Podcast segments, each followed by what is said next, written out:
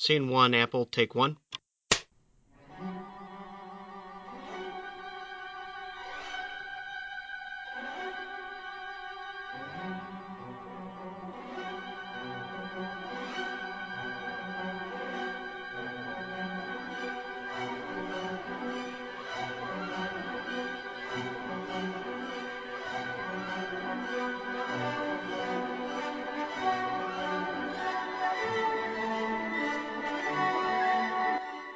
Bonjour à toutes, bonjour à tous. Nous sommes vendredi 5 juin, il est 19h du moins à Strasbourg, et vous écoutez le 14e épisode de Playtime, l'émission d'Art Zone Chronicles consacrée aux jeux de société. Nous sommes à nouveau dans le format Les acteurs ludiques, avec une petite structure temporelle, aujourd'hui un petit décalage, car s'il est 19h en France, euh, chez notre invité, il est quelle heure? Il est 13h. Il est 13h, un décalage de 6 heures donc. Oui, c'est Oui, ça, oui. calculé encore bon. Et vous l'aurez peut-être entendu à l'accent léger de notre invité, il nous vient de la terre de l'érable et surtout de Neil Young quand même, le Canada et surtout le Québec, cher euh, à Loisel et Trip, vous pouvez dire magasin général, euh, très bonne BD. Et notre invité du jour, c'est en effet Christian Lemay. Bonjour Christian.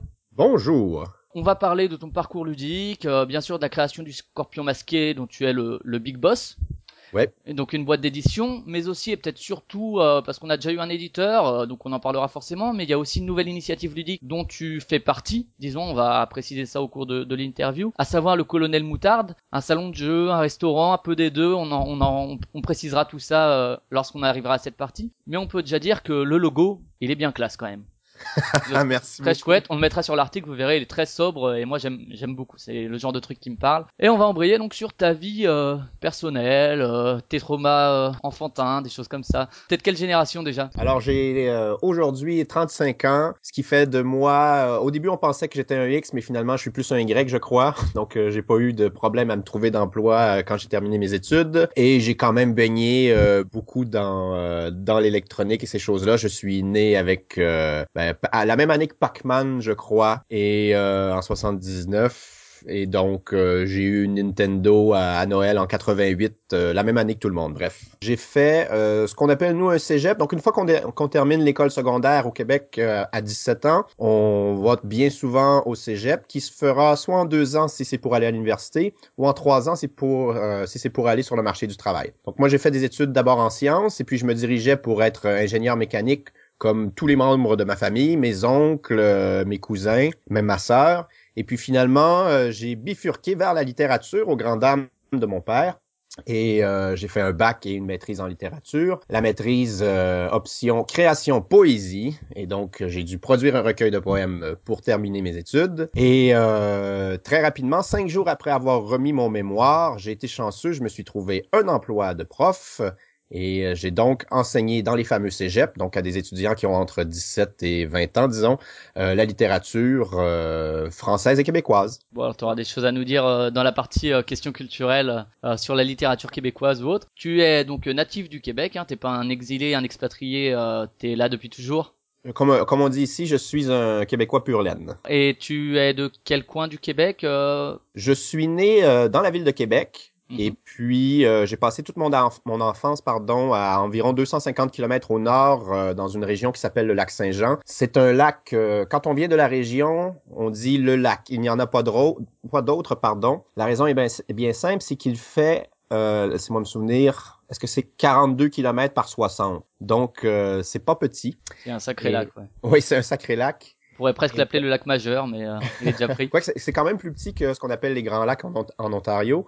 Mais, mais bon, j'ai grandi là-bas. Mon adolescence, je l'ai passée euh, à Sherbrooke. Sherbrooke, c'est beaucoup plus au sud et euh, c'est tout près de la frontière américaine. On est environ à 45 minutes de route des États-Unis. Et euh, depuis 2008, euh, je vis à Montréal, dans la métropole. Je suis venu pour y trouver euh, l'amour, ou en fait, j'avais déjà trouvé l'amour et Mhm. puis j'ai déménagé avec ma copine, ma blonde, comme on dit ici. Et, euh, et voilà. Donc, j'ai j'ai demeuré dans plusieurs régions, en fait. D'accord, tu t'es un peu voyagé euh, à travers à travers tout ça. Donc parcours universitaire, euh, parcours de prof. Tu as enfin une vie à côté du Scorpion masqué, c'est peut-être exagéré, mais est-ce que euh, tu continues à exercer cette activité d'enseignement euh, à côté du Scorpion masqué actuellement?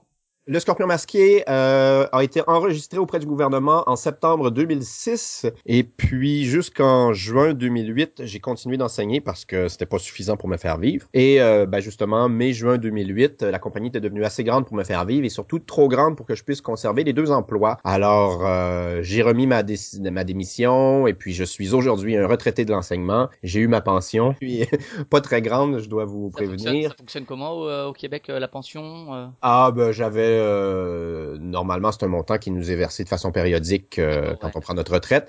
Mais là, moi, j'ai demandé d'avoir un montant forfaitaire parce que euh, il aurait fallu que j'attende 40 ans et que je me souvienne de faire la demande dans 30 ans. Donc, j'ai préféré un montant tout de suite. D'accord. Et, euh, et voilà, donc euh, depuis juin 2008, je ne vis que de l'édition de jeux de société. Ça m'occupe euh, très très bien, une 35-40 heures par semaine. Et euh, ben, le reste du temps, j'ai j'ai toujours ma copine et j'ai même deux enfants maintenant, ce qui m'occupe aussi beaucoup. Et ça te manque pas trop l'enseignement? Ah, euh, ben il y, a beaucoup de choses qui me manquent, d'autres qui me manquent moins. Évidemment, le, classique, c'est de se plaindre euh, de la correction, hein, parce que quand on reçoit 120, 130 dissertations de, de 900 mots et qu'il faut rendre ça pour la semaine suivante, c'est lourd. Moi, je suis un ah, enseignant en maternelle, donc des petites 4 ans, donc j'ai moins ce problème. Mais euh, ouais, j'ai déjà fait aussi dès, dès, la, dès la prime, dès l'élémentaire ici, donc euh, CP jusqu'au CM2. Euh, quand tu commences à arriver effectivement là où les élèves écrivent euh, plutôt beaucoup. Euh, c'est vrai que ça prend un temps, un temps fou, même déjà euh, à l'élémentaire. Donc euh, c'est vrai que dès que tu montes, plus tu montes de niveau, plus tu as des choses à, à corriger, quoi. Ouais, ouais, ouais. Et puis, euh, mais je, je, garde un excellent souvenir. Hein. Souvent, je dis aux gens qui m'ont demandé pourquoi j'ai quitté ou qu'est-ce qui explique ceci, cela. Euh, j'ai pas quitté parce que je n'aimais pas mon emploi. J'ai quitté pour mieux, quelque chose qui m'intéressait encore plus. Ceci dit, je, je lis encore, euh, je lis encore beaucoup. Euh, évidemment moins que quand c'était mon métier, mais je reste un, grand passionné de littérature et d'histoire de, la langue française. Et c'est pourquoi euh, mon passage à Strasbourg ce printemps était très intéressant parce que c'était le lieu des serments de Strasbourg, là où on, fait l'acte de naissance de la langue française. On y reviendra plus tard si vous voulez. Mais pour moi, j'avais une toute petite émotion euh, en rentrant avec le train parce que je me disais que j'allais enfin visiter ce lieu dont j'avais tant parlé dans mes cours. Et où euh, il y a un dialecte qui reste à Strasbourg plus tellement, mais c'est vrai que c'est, enfin, quand on va un peu, un peu extérieur de Strasbourg, euh, le dialecte existe toujours malgré tout, hein, euh, mais bon, c'est vrai que c'est une des problématiques euh, qui est propre, qui n'est pas réservée à l'Alsace. Hein. Les Bretons ont ce même problème, etc. De,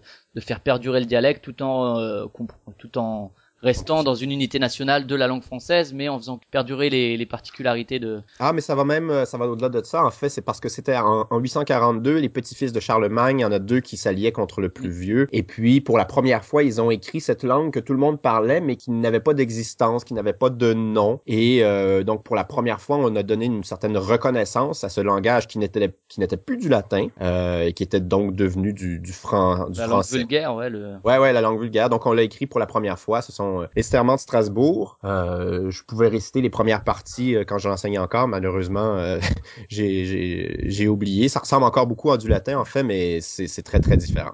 Oui, puis après, ça a été confirmé au 16e par euh, Villers-Cotterêts, 1539 peut-être, par là où là quelque chose, oui, oui, dans ce coin-là. où les où les où la langue française était la langue obligatoire, c'est sous François Ier c'est ça. Et euh, bon, euh, ça a mis du temps à se mettre en place parce que bien sûr, on dit euh, tout le monde doit parler français. Après, euh, dans les petites campagnes, etc. de l'époque, bah les gens déjà ils savaient pas dire le français, donc le, les dédits passaient pas trop. Et puis même la transmission du pouvoir central dans les dans les dans les provinces était plus plus complexe. déjà que c'est pas facile aujourd'hui, donc à l'époque c'était encore plus compliqué. Donc bon, l'application effectivement était assez longue, mais bon, c'est ça s'est mis en place petit à petit. C'est vrai que ça s'est complété à ce qu'on m'a dit essentiellement la Première Guerre mondiale, mm. parce que là, ben, dans les tranchées, les gens n'avaient plus, plus le choix de, parler la, même langue. Et c'est l'arrivée aussi de, des postes de radio, donc qui ont diffusé un français à peu près unifié, euh, qui, qui, qui, fait un gros travail dans, dans l'unification justement de la langue. Oui, bien sûr, tout ce qui est euh, tout ce qui est service militaire. Alors c'est ce que ça a mélangé à la fois, enfin c'était supposé à la fois créer effectivement un sentiment un peu d'union nationale, on va dire ça comme ça, avec la langue et également avec les classes sociales. bon après, dans les faits, ce qui s'est fait, c'est que les gens riches se regroupaient entre eux, les pauvres on les laissait entre eux, c'était moins volontaire. Et puis il y avait aussi des regroupements par région qui se faisaient également, mais effectivement ça a participer à ça. Après, euh, bon, c'est c'est une volonté. C'est vrai que c'est ce qu'on reproche. Hein. Enfin, les, les, partisans du retour au service militaire, euh, c'est ça qu'ils veulent mettre en avant, le fait de la vie, en, la camaraderie, euh, mettre ensemble des gens d'une de classes différentes, etc. Bon, moi, je suis un peu sceptique là-dessus, mais ouais, ouais. Et c'est un tout autre débat. on va passer à ton à ton parcours ludique. À peut-être ton recueil de poèmes, c'était quelque chose qui à la fin était édité ou c'était il y a une partie, euh, ouais, il y a une partie qui a été éditée dans une revue. Euh, bon, il y en a pas plusieurs, mais euh, je dirais une bonne revue de poésie montréalaise qui s'appelle Exit. Donc voilà, j'ai été publié, disons pour vrai, pas par moi, pas parce que c'est moi qui a décidé de publier, comme comme je fais avec mes jeux. En fait, c'est moi qui décide de les publier. Mais mais non, j'ai eu le, disons l'aval de gens qui qui s'y connaissent, de gens du milieu. Donc évidemment, c'est pas une grande carrière, mais c'est une réalisation dont dont je suis assez fier. Et du coup, tu as eu des envies euh, d'écrire euh, après euh, ou des opportunités? Oui, toujours et euh, ça reste en arrière euh, dans un coin du cerveau, mais ça c'est en compétition avec tout plein d'autres envies comme celle de pratiquer des sports, comme celle de créer des jeux de société et euh, voilà chacune comme celle de lire et bon ben un jour on, fait des choix. On a que 24 heures, c'est ça, c'est le problème. Ok, on va passer à ton parcours ludique. Donc mon, tu disais tes études universitaires, tu jouais déjà. Quand est-ce que tu rentres dans le, jeu? Tu jouais déjà enfant, peut-être en famille? Oui, oui, enfin, euh, j'ai tout fait. Euh, Battleship, euh, bataille navale, je sais pas comment vous l'appelez. Oui, la bataille navale, ouais. La bataille navale, euh, Monopoly et compagnie, Risk. et puis, adolescent, ben, Donjon Dragon, Vampire the Masquerade, la, la, Mascarade. Star Wars, la deuxième édition du jeu de rôle, j'ai joué énormément. C'était et on, on se lançait des brouettes de, de D6, c'était assez amusant. Tu as essayé la, la, refonte récente, là, au confins de l'Empire, qui est censée être une espèce d'initiation au jeu de rôle. Moi, j'ai pas pratiqué. Je suis pas très rôliste mais euh, tu as essayé toi ou pas du tout du coup? Non, pas du tout. J'ai délaissé le jeu de rôle, euh, je dirais à la fin de mon adolescence. Quoique c'est drôle, ce soir, je vais chez mon ami d'adolescence justement avec qui euh, je joue à Donjon Dragon et Star Wars, et puis on va essayer la cinquième édition de Donjon. Ça fait plusieurs années que j'ai pas touché à du jeu de rôle, donc quelle coïncidence. Ouais, ça va peut-être euh, tu vas replonger dedans alors que t'as pas le temps. ouais, mais c'est un c'est un one shot là, c'est en une soirée une aventure complète et puis euh, on, verra bien. Mais c'est pour euh, tâche, tâter, voir ce que ça donne. Quoi d'autre? Évidemment, j'ai joué à Magic, euh, j'ai joué aussi. Je suis très fasciné par Star Wars, c'est un univers que j'aime beaucoup. Donc j'ai joué au jeu de cartes à collectionner qui était chez Decipher, Customizable Card Game, le premier qui avait été fait. j'ai joué. Le plus récent là qui est sorti chez FFG. oui, j'y ai joué. Mon frère l'a acheté, puis c'est drôle parce que ce jeu-là fait appel à un mécanisme qui est présent dans plusieurs jeux où il y a des combats. C'est un mécanisme que j'ai réalisé qui me plaisait pas du tout. C'est d'amener des troupes en bataille et puis ensuite chaque joueur va ajouter face cachée des trucs qui va révéler. On retrouve ça, je sais pas moi, dans Dungeon Twister. On retrouve ça dans le Trône de Fer, le jeu de plateau aussi. Tout simplement une question de goût. Pas que c'est, moins bien fait que, d'autres choses, mais je, n'accroche pas à ce genre de, mécanisme pour un jeu de bataille. C'est quelque chose qui me déplaît. Tu penses aussi qu'il y a qu'une trilogie ou t'es plutôt un défenseur de la prélogie euh? Pardon? Prélogie? Ils en ont fait une? Et le, le 7, du coup, la suite, tu l'attends ou tu te dis, oh, non, ça va pas exister non plus?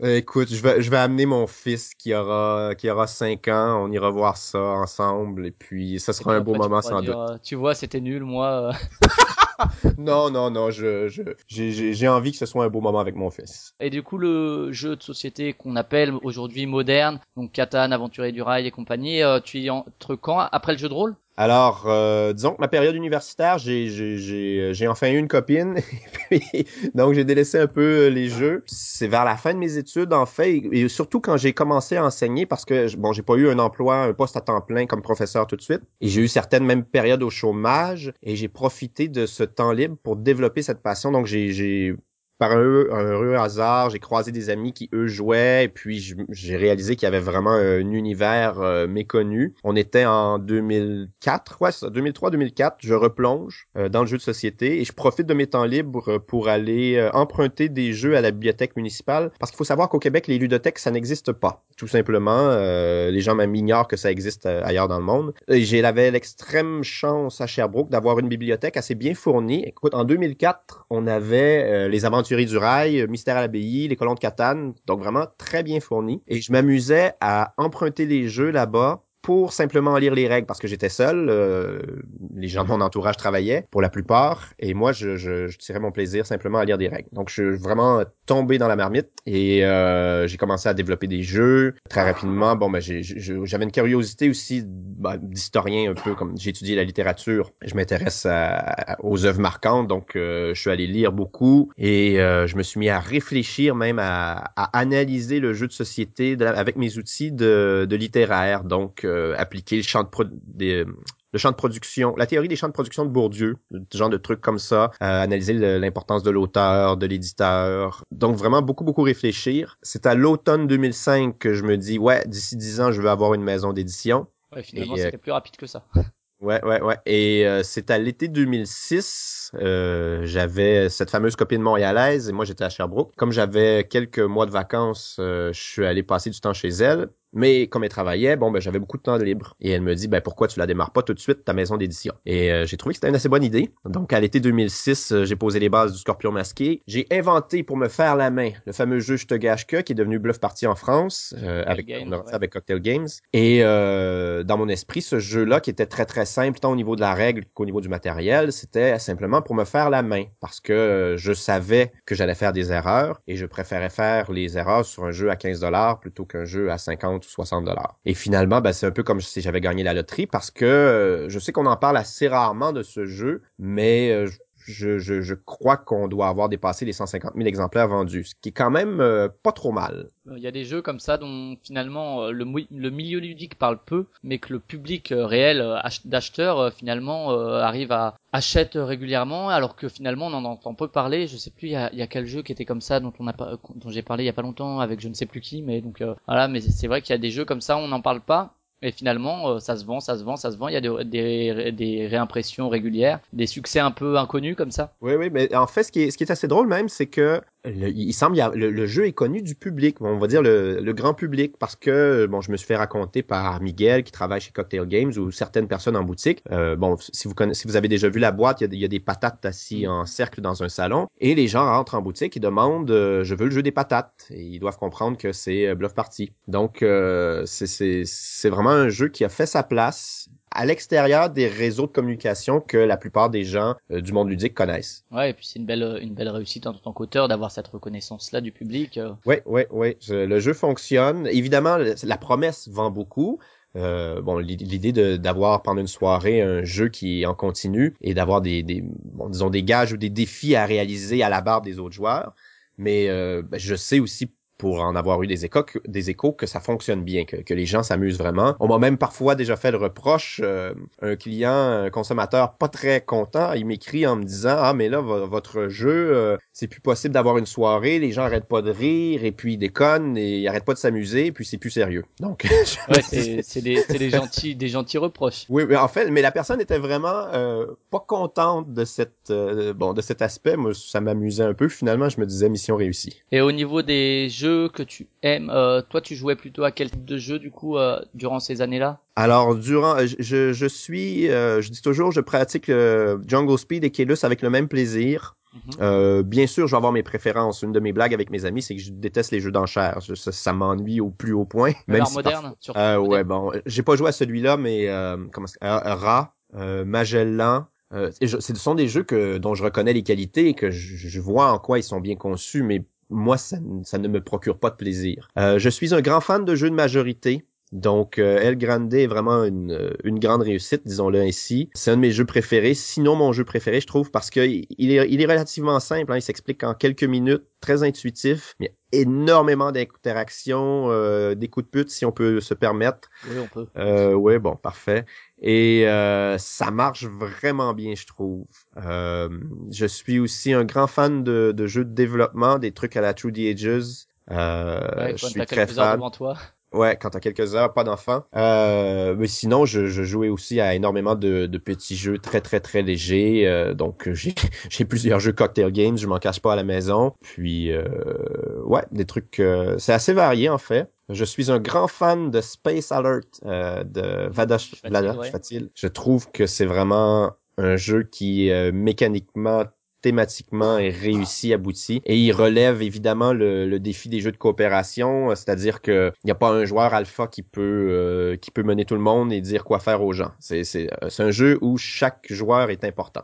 C'est vrai que la, pression euh, du timer euh, fait que ça limite cet effet, je pense, du fait du matériel en fait qui on a peu de temps, donc t'as pas le temps de quelqu'un qui va expliquer tout à, tout le monde, parce que s'il s'amuse à dire bah fais ça, fais ça, fais ça, bah c'est fini la partie. Et, voilà, je pense que c'est à ce niveau-là un peu comme euh, ce qu'a repris Escape ou euh, Zombie 15 par la suite. Oui, oui, tout à fait. Donc, euh, si on parle de, de jeux un peu récents, disons des deux dernières années, est-ce que t'as des coups de cœur particuliers, que ce soit des jeux d'ambiance ou des ou des jeux de gestion, peu importe Alors j'ai, euh, je me suis procuré, bah, c'est une réédition le Antique euh, le Antique 2 en fait de McGertz. On est très fan ici. Je me suis procuré aussi le le Deus de, de Pearl Games. Je trouve que c'est très très très réussi. c'est drôle parce que je fais simplement vous mentionner des jeux euh, des jeux costauds alors que je vous disais que j'étais un grand joueur de jeux d'ambiance. À quoi je peux jouer? Récent. Ah oui, le jeu Linko chez Ravensburger de euh, Kramer euh, c'est un jeu de cartes et de défausse. C'est vraiment malin. On a enchaîné les parties. Euh, ça, j'ai beaucoup, beaucoup, beaucoup aimé. Et euh, là, je le fais vraiment pas pour vendre un truc, mais euh, il y a un peu plus de deux ans, j'ai découvert le jeu Plucking Pairs euh, chez l'éditeur américain R&R, qui sont aussi à l'origine de Time's Up. Et puis, je l'ai traduit en français sous le titre de Qui perd gagne. Et bien sincèrement, euh, sans rien enlever à tous les autres jeux que j'ai faits, mais c'est à vie, c'est un de mes jeux préférés. J'ai rarement eu autant de plaisir à jouer avec tous les groupes de joueurs. Euh, J'y ai joué pendant des journées complètes parce que en démonstration à Cannes ou dans des salons professionnels, on le fait essayer aux acheteurs. Et puis j'ai joué un nombre incalculable de manches et j'ai toujours un immense plaisir à y jouer. Donc ça vraiment, ça a été un immense coup de cœur. Tu dis ça parce que tu es sur une des photos, c'est ça? Non. en fait, ça c'est mon. Euh, ben, je, vais le dire ainsi, ça va paraître un télo. C'est mon côté postmoderne. C'est que dans, dans, dans les courants littéraires, bon, il y en a qui disent qu'on est dans une ère postmoderne, ou c'était peut-être plus dans les années 90, début 2000.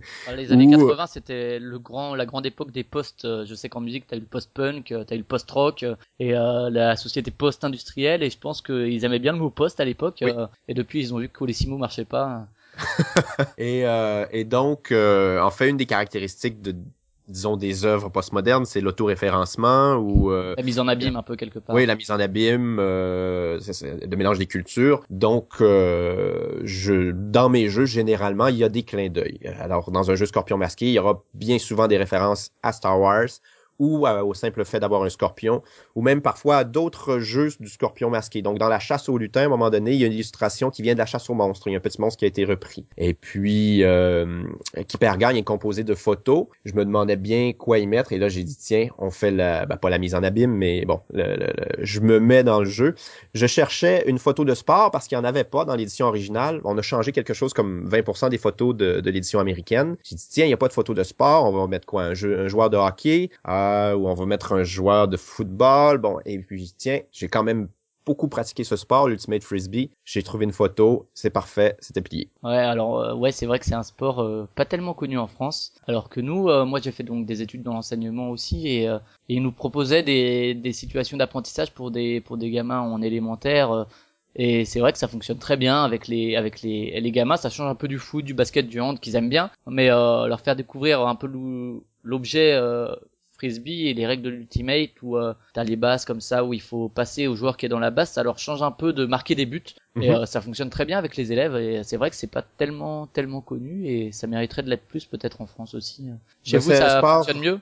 Oui, ça fonctionne très bien. Bah, bien souvent, les finales de championnat du monde, c'est euh, Canada-États-Unis. Pas toujours, mais bien souvent. Le Japon a une bonne équipe aussi. Euh, on a même une ligue professionnelle. Bon, professionnelle, le, mot est vite dit, mais quand même, les, joueurs sont payés un montant symbolique de 25 à 50 dollars par match qu'ils pratiquent. Donc, et, surtout, leurs dépenses sont payées. Ce qui fait que, bon, on a une, structure euh, assez avancée à ce niveau-là. Et puis, ben, ce, qui, ce que j'aime beaucoup dans ce sport, c'est la philosophie qui est derrière, parce que même au championnat du monde, quand la Russie rencontre la Suède, il n'y a pas un arbitre sur le terrain, il y en a 14, parce que c'est un sport qui est auto-arbitré. Et qui Ah repose sur l'esprit sportif et les 14 joueurs sur le terrain sont les 14 arbitres. Euh, il y a ça. Et juste au niveau bon comme tu disais de, de sa structure même, le but c'est pas qu'un joueur place dans un objectif ou dans un but, dans un panier un objet, mais l'objectif du jeu c'est passer à l'autre joueur. Donc, c'est vraiment de faire un échange. Il y a quelque chose dans la philosophie. Je suis peut-être un peu trop poète là-dessus, mais qui, me plaît bien. Il n'y a pas un joueur qui peut garder l'objet lui-même, essayer de traverser le terrain seul et puis marquer seul. Euh, on dirait ici au, au hockey, euh, manger la POC. Donc, la POC, c'est la rondelle et le manger, c'est la garder pour soi-même. Donc, il faut vraiment jouer en équipe. Et ça, ça me, ça me plaît beaucoup, en fait, dans, dans sa- la structure de ce sport. D'accord. Et tu y as joué dans quel circuit, toi? Euh, ben, j'ai, j'ai, j'ai- on, on est en formule club ici et j'ai fait euh, dans quatre ou cinq fois les championnats canadiens quand même. Mon équipe s'est même une fois classée quatrième au pays, donc euh, c'était pas trop mal. J'ai déjà, j'ai déjà couru vite, tiens. D'accord. Tu fais du jogging à côté. Ah, je, ah ça c'est drôle parce que aujourd'hui je, je suis souvent réduit euh, à faire du jogging comme activité physique parce que bon avec des enfants et Trouve une euh, heure par-ci par-là. euh. Oui, ben c'est plus facile. Ils sont couchés, euh, peu importe l'heure à laquelle ils sont couchés, je peux à ce moment-là sortir parce que c'est pas sur un horaire fixe. J'ai pas besoin d'attendre personne, il y a personne qui m'attend et euh, je peux en faire 15 minutes comme je peux en faire trois quarts d'heure si, si c'est ça qui me va.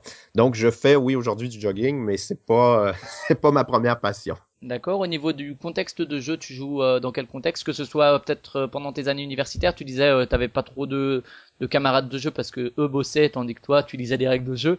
Et du coup, tu jouais, tu t'es mis à jouer dans quel contexte Et aujourd'hui, comment tu joues? Alors je, je me re- je me suis remis à jouer justement en 2003-2004 et euh, en fait mes amis d'Ultimate Frisbee sont étaient une bonne communauté de joueurs à ma grande surprise euh, parce que c'était pas quelque chose de très répandu le jeu de société à l'époque, pas quelque chose qu'on cachait mais bon presque. Et euh, j'en invite quelques-uns qui eux-mêmes parfois étaient déjà joueurs, avaient euh, dans leur placard euh, des jeux comme euh, Civilisation, c'est pas petit ça. Ouais, c'est Et la, costaud, ouais. la première version là chez Descartes, ça a été une bonne base de joueurs. Euh, mes, mes coéquipiers et euh, ben, finalement il y a le, le forum Dragon Nocturne au Québec qui regroupe les joueurs de jeux de société donc ça ça a été aussi une bonne base pour trouver euh, d'autres amis joueurs aujourd'hui euh, souvent ben, c'est des couples d'amis parce que j'ai la chance d'avoir euh, une copine qui est joueuse et euh, Oui, tu disais tout à l'heure qu'elle t'avait dit balance-toi, c'est c'est quand même euh, chouette aussi d'avoir effectivement quelqu'un à tes côtés qui va te dire euh, bah vas-y alors que c'est oh mais non le jeu euh, arrête un peu tes conneries.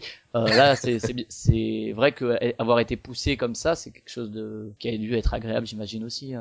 Oui, oui, ben, et même je dois lui rendre, je dois lui donner mon chapeau. Mélanie, euh, appelons-la par son nom, elle a participé à tout, tout, tous les tests sur le jeu Québec qu'on a développé. Donc notre gros jeu de stratégie, qui est un jeu de, de placement d'ouvriers et de majorité euh, à l'allemande. Et puis euh, vraiment. euh, très très très dévoué, très passionné, très impliqué dans le projet. Donc euh, j'avais la chance d'être soutenu par elle. Et aujourd'hui, tiens, depuis euh, cinq semaines maintenant, je crois, vous avez peut-être entendu quelqu'un tousser à l'arrière. En fait, c'est Manuel, mon nouvel employé. Et puis euh, sur l'heure du midi, ben on se on se paie une petite demi-heure de jeu.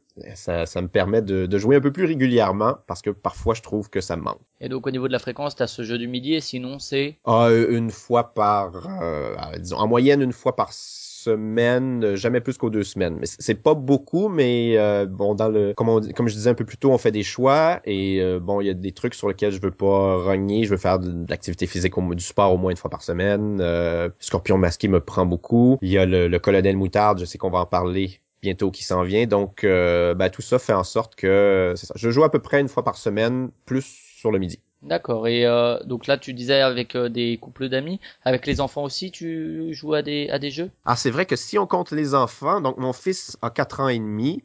Et commence à jouer à la chasse aux monstres alors enfin peut-être. qu'il- Euh, je, là, je veux pas. Je suis. le, le papa est fier. Donc, Philémon a quatre ans et demi. On joue à joue à, Eclipse.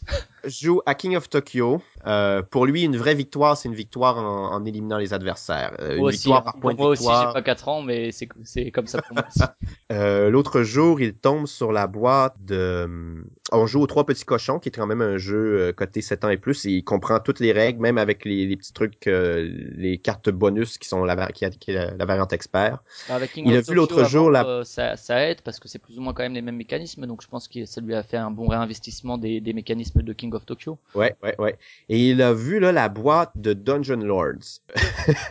il voulait absolument y jouer. Alors ce que j'ai fait, c'est j'ai sorti le matériel, j'ai enlevé toute toute toute la partie programmation. Et là simplement à tour de rôle, on est dans un jeu de placement d'ouvriers, on va placer un ouvrier, et puis il comprend très très bien l'iconographie. Alors ici, tu donnes une pièce d'or et tu reçois deux nourritures. Ici, tu envoies trois petits euh, trois petits nains. moi, j'ai la version anglaise des petits imps, et puis on les échange contre des pièces d'or pour creuser. Et puis on joue euh, presque à Dungeon Lords. C'est euh, c'est assez hallucinant en fait. Dungeon Lords à 4 ans, on a rarement entendu ça, ouais. il y a beaucoup d'aménagements de règles, mais quand même, je suis vraiment fasciné comment ce qui comprend bien toute l'iconographie, euh, ça coule de source pour lui. Je, l'ai expliqué une fois. Euh, on joue à quelques jeux à bas quand même, il se laisse bien embarquer par euh, le truc des pirates et il faut souffler les bateaux avec un petit soufflet. je me souviens plus du nom, je, je l'ai en allemand seulement. on joue à des trucs simples comme Monza. Il a beaucoup aimé la chasse aux monstres. Ouais, ça, ça marche très bien. ouais, ouais, ouais. Six mois avec mes élèves, c'est un, un, vrai succès. Un peu comme comme vite cachons-nous là, cache mouton à l'époque qui marche, oui. très bien aussi avec les, les gamins, euh, ils se prennent bien. C'est un des jeux que, que je me propose d'acheter justement pour euh, pour lui. Donc euh, donc ouais, c'est ça, Avec Philémon, on joue presque tous les jours en fait à des jeux. on joue un petit peu sur le iPad à des jeux très très très simples. Souvent pas des jeux vidéo, pas des jeux de société, mais des jeux des jeux vidéo. Mais je je suis pas certain qu'il préfère le jeu vidéo au jeu de société. D'accord. Si on parle du jeu un peu au Québec et en élargissant peut-être au Canada, est-ce que il y a aussi euh, une, une, une, vision euh, accrue de la production française francophone, disons euh, franco-belgeo, belgo-québécoise. Est-ce que il y a aussi cet effet qu'on voit en nous en France On a eu Nicolas Guibert la dernière fois qui lui vit à Londres et disait que là aussi on voyait vraiment la production francophone arriver en masse et être au cœur vraiment du marché. Est-ce que c'est vrai aussi chez vous? Alors, ben, première distinction à faire, et là, je veux, je veux pas faire de mauvaise politique, bon, parce que vous savez peut-être qu'il y a un mouvement souverainiste au Québec, mais qui s'essouffle beaucoup depuis quelques années. Mais, euh, disons, d'un point de vue strictement ludique, le Canada et le Québec, disons-le ainsi, ne sont pas juste deux pays différents, mais ce sont deux galaxies différentes. Vraiment, euh, il n'est pas rare, en fait, assez fréquent qu'un jeu se vende plus au Québec que dans toutes les autres provinces canadiennes, même si le Québec ne compte que pour 22% de la population canadienne. Donc il y a cet effet de hausse de la demande qu'on constate aussi en France. Euh, au oui, oui, oui, vraiment. Donc, c'est le, marché du jeu au Québec, euh, disons du jeu moderne, parce qu'évidemment, il se vend beaucoup de Monopoly euh, dans le reste du Canada, mais parlons jeu moderne, là, Catan, Aventurier du Rail et compagnie, ça, ça va très, très, très bien au Québec il y a une explosion de la demande. Donc euh, en France, euh, ben, j'ai assisté beaucoup quand même à la progression en France, disons à distance, mais bon, euh, il, y a, il y a dix ans sur Trick Track, il y avait deux festivals dans l'année, puis aujourd'hui, il y en a un à toutes les fins de semaine, voire je pense qu'il y en avait un. à, à Strasbourg en même temps que Cannes, ça me faisait halluciner. je me disais comment on peut organiser un festival de jeux la même fin de semaine que Cannes. Euh, euh Strasbourg, il y a eu euh, Mulhouse à peu près dans ces mêmes périodes. Ouais, Strasbourg, c'était là il y a pas longtemps en mai, mais je crois qu'à Mulhouse, il y en avait un dans les dans les mêmes temps que Cannes effectivement, ouais. Oui, oui. Et puis euh, et donc c'est ça. Ben tranquillement, je, on va le dire ainsi, il y a quelques années de retard sur la France au niveau développement du jeu, mais vraiment c'est quelque chose qui est en train d'exploser. On a vu l'apparition bon du Randolph, le, le, le pub ludique à Montréal en 2012, qui connaît un succès c'est fou. Écoutez, le vendredi soir à 19h30, il y a une file de 20 personnes qui attendent devant la porte pour rentrer. C'est plein sur deux étages. Euh, c'est juste, c'est juste fou. Ça, il y, a, des gens qui ont ouvert un concept semblable à Québec, dans la ville, euh, la Revanche. Il y a à Gatineau, qui est euh, tout près de la frontière avec l'Ontario, pour ceux qui veulent regarder un peu, de sortir une, une boîte de Fio Across Snow. Ou Gatineau, c'est dans c'est près d'Ottawa en fait. Donc euh, si oui, c'est vrai si vous avez déjà joué à, à Few Acres of Snow, vous allez savoir un peu de connaître les villes dont je parle. Euh, à Gatineau, il y a Échec et Malte. Ouh, le jeu de mots qui a l'air de bien se porter. Et euh, ben nous, euh, comme on l'a mentionné, on va ouvrir cet été le Colonel Moutard, donc euh, une formule restaurant jeu. Que vous jouez plutôt en anglais ou en français au, au Québec? Alors, et toi, et toi particulièrement? Alors les joueurs, disons purs et de, ma génération, évidemment, on, a beaucoup appris notre anglais en jouant à des jeux de société ou à des jeux de rôle. Imaginons-nous en 1993, euh, Donjon Dragon deuxième édition, on peut acheter le Monstrous Manual pour 24 dollars ou six mois après la sortie de ce manuel, on peut acheter le bestiaire monstrueux pour 52 dollars.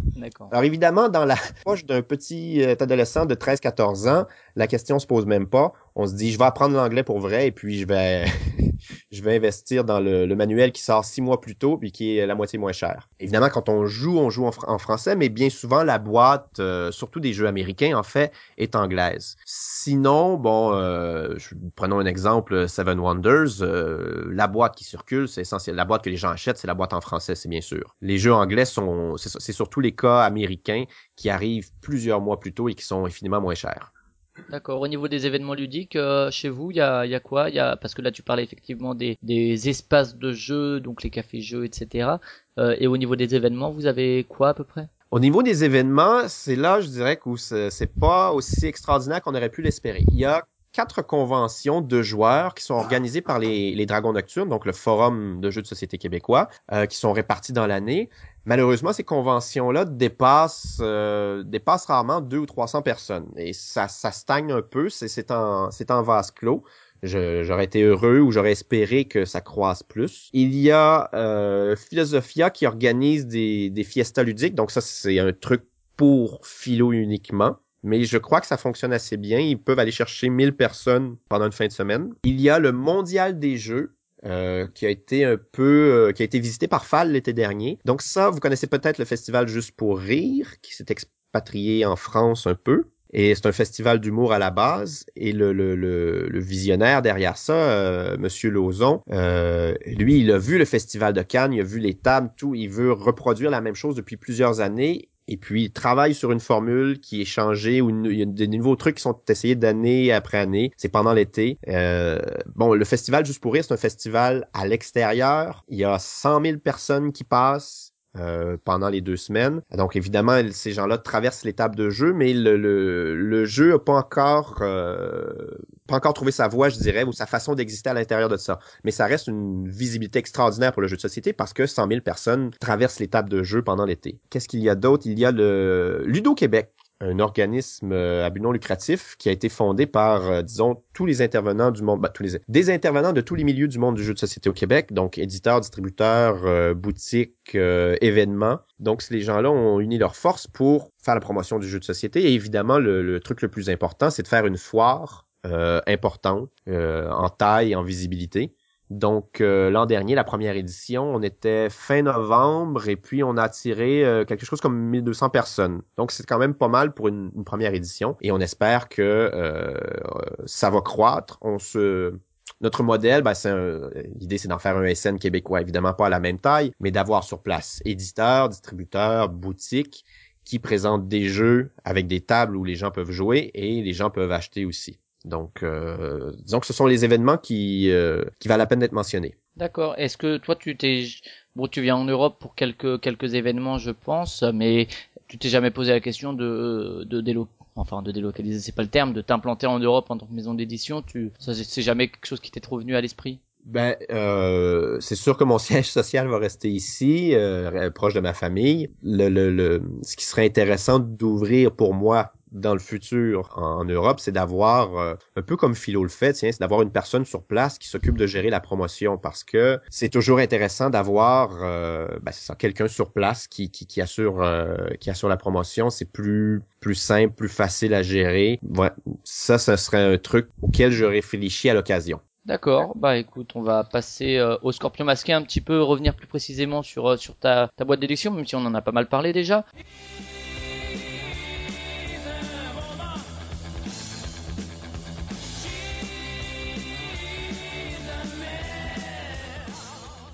Donc l'idée, donc tu disais, c'est quand tu étais universitaire, le déclic c'est ta, ta compagne qui t'a dit bah vas-y lance-toi maintenant plutôt que d'attendre. À l'époque, tes ambitions, tu disais, c'était euh, tester avec, euh, je te gâche que, tu visais quoi un peu comme euh, comme ah, comme bien des gens, simplement publier un jeu, le faire pour le plaisir.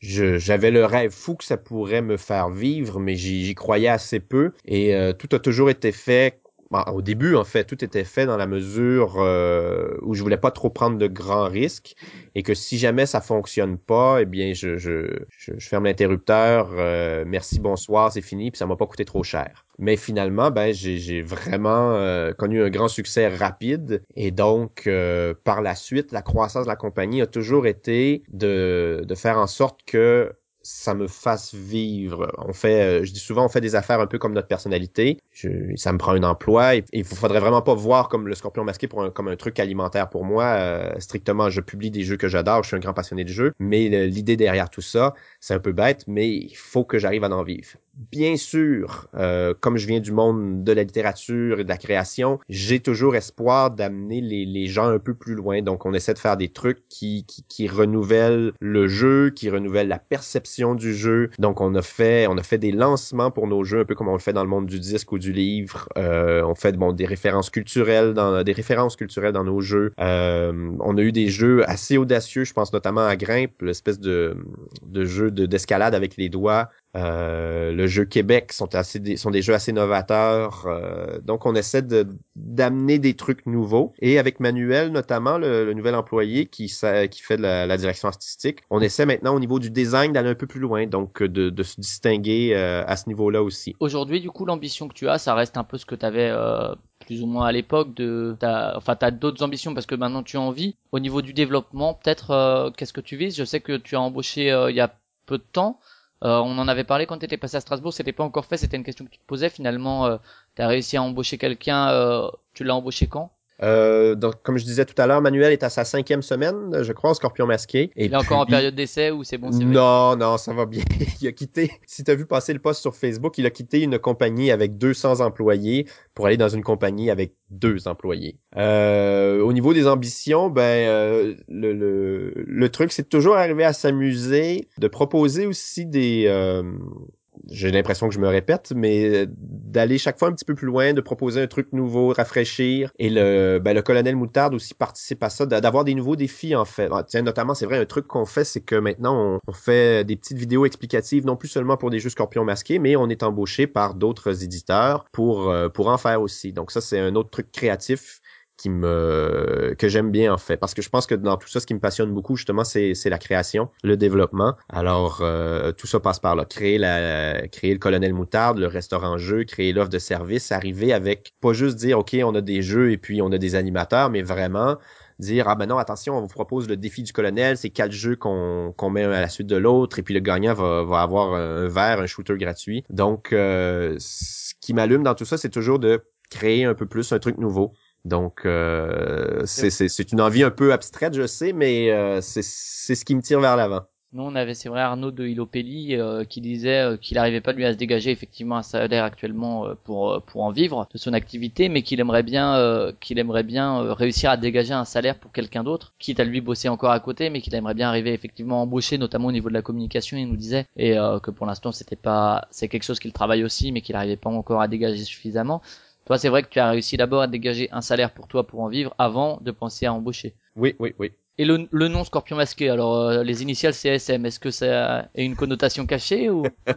Je l'ai, euh, je l'ai, on me l'a fait remarquer. C'était pas pensé d'avance. Euh, il y avait eu plusieurs trucs. Au début, il y avait eu les éditions de la Comète parce que à l'époque, il y a une dizaine d'années, je courais vite et puis c'était mon surnom quand je jouais au Ultimate Frisbee. Là, ce serait peut-être plus la Roche ou un truc comme ça. Il y avait quoi? Il y avait le rhinocéros il y avait Planète Jeu, mais Planète Jeu, euh, bon, c'était un peu clin d'œil à Planète Bleue, la Terre.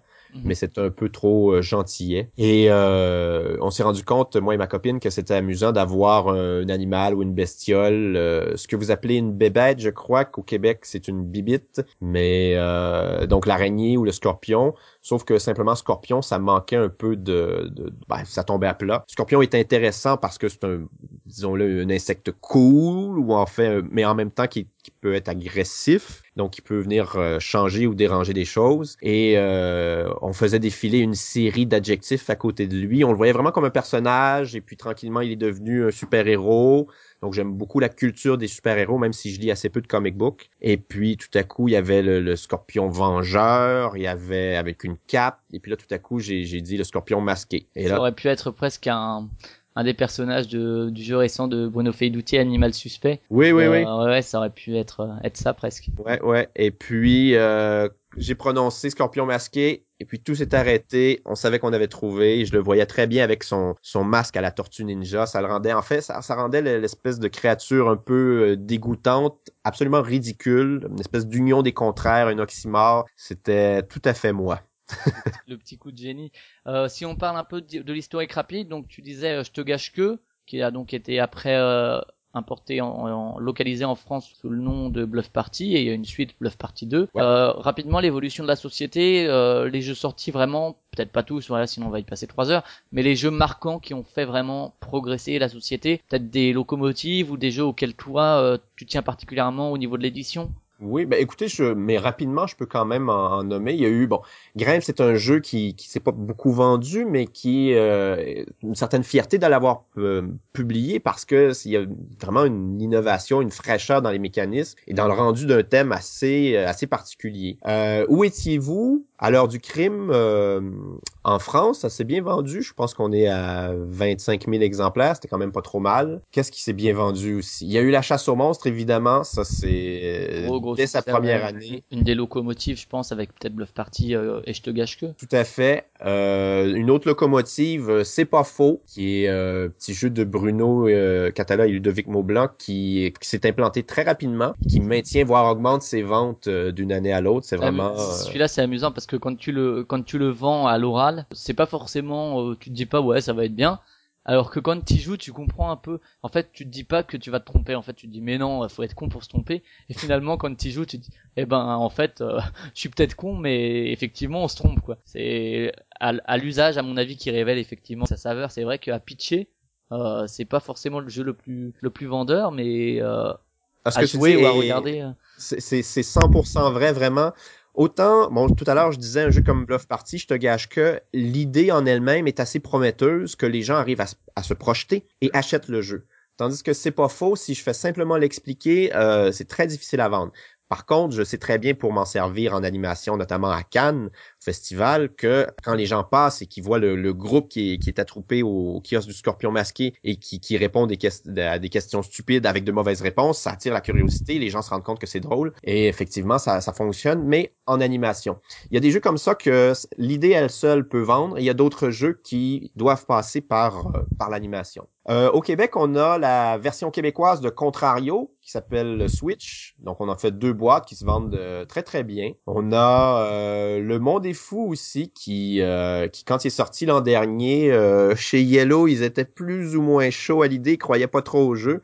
Puis finalement, euh, on fait de très bonnes ventes. Ouais, Donc, pour pour l'avoir pratiqué moi dans des week-ends jeux euh, entre amis, c'est bon déjà l'i- l'idée est quand même vendeuse, je trouve euh, le, Oui. le coup du psy, enfin voilà, chacun sauf chez les personnes qui sont euh, horrifiées de, de parler, ce qui arrive mais bon, ça reste relativement rare et c'est vrai que quand il y a une partie de ça qui se lance, c'est un peu comme Give Me Five de Jacques Barriot et Dominique de la Scafa chez Cocktail Games Ouais. également. Euh, ça se lance, il y a des joueurs qui jouent à autre chose, des trucs des fois un peu plus costauds ou quoi et en fait, on entend tellement les gens se marrer, ça a l'air tellement attirant, attrayant que euh, en général les gens tournent après sur le jeu tout le week-end quoi. Et finalement ça devient euh, des espèces de jeux du week-end. Il y a eu Link euh, comme ça. Il y a eu sur les différents week-ends qu'on a pu faire il y a eu Link il y a eu Give Me Five il y a eu le Monde est fou. Où finalement tous les gens du week-end donc euh, 20 25 personnes sont passés sur le jeu parce que il y en a qui ont commencé et finalement tout le monde y est passé avec et à chaque fois c'est des parties différentes parce que chacun y amène un peu de soi dedans et c'est c'est vraiment euh, Ah, c'est un, jeu, on sait jamais où ça peut nous mener. C'est parfois c'est un peu angoissant, parfois ça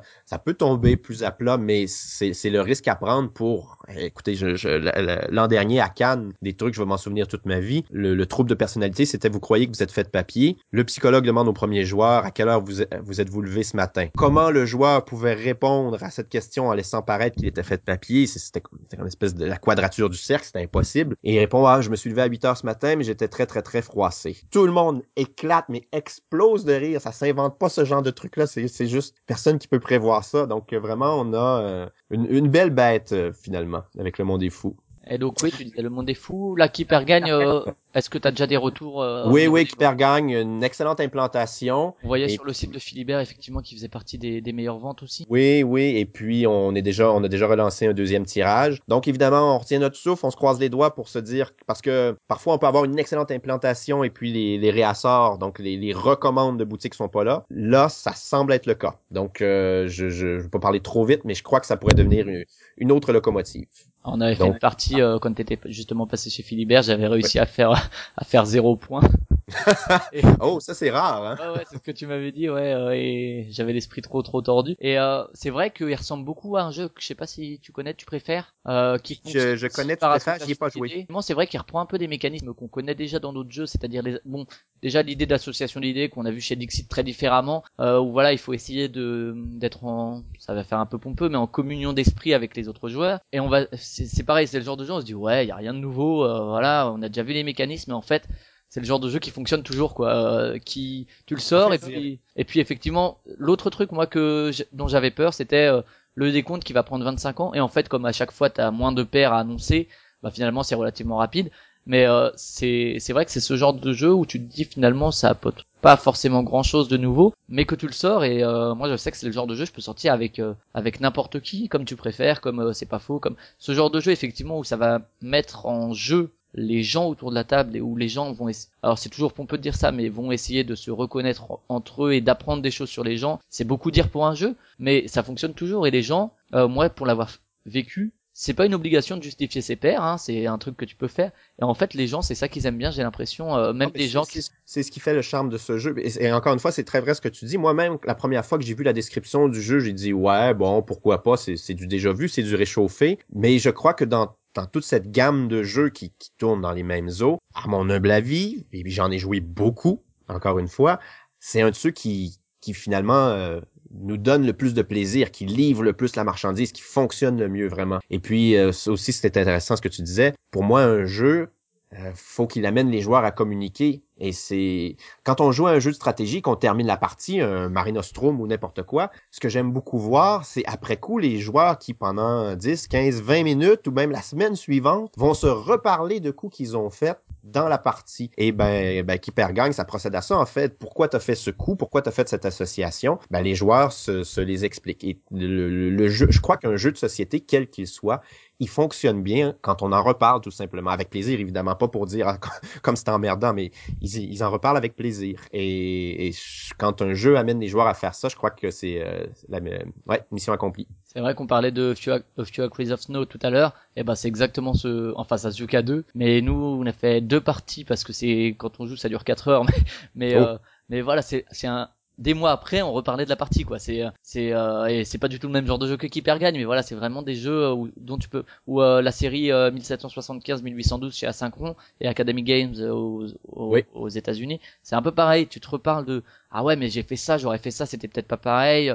Et c'est, c'est vrai que c'est, il y a pas, enfin, dans les jeux de gestion, etc., ça peut arriver, mais il y a pas tellement de jeux où comme ça, il y a une vie du jeu après la partie. Il y en a pas non plus euh, tant que ça, je trouve. C'est, c'est la marque de, de, de, de grand jeu, je crois. Et euh, au niveau des collaborations, est-ce que euh, t'as des collaborations manquées, que ce soit euh, des coéditions?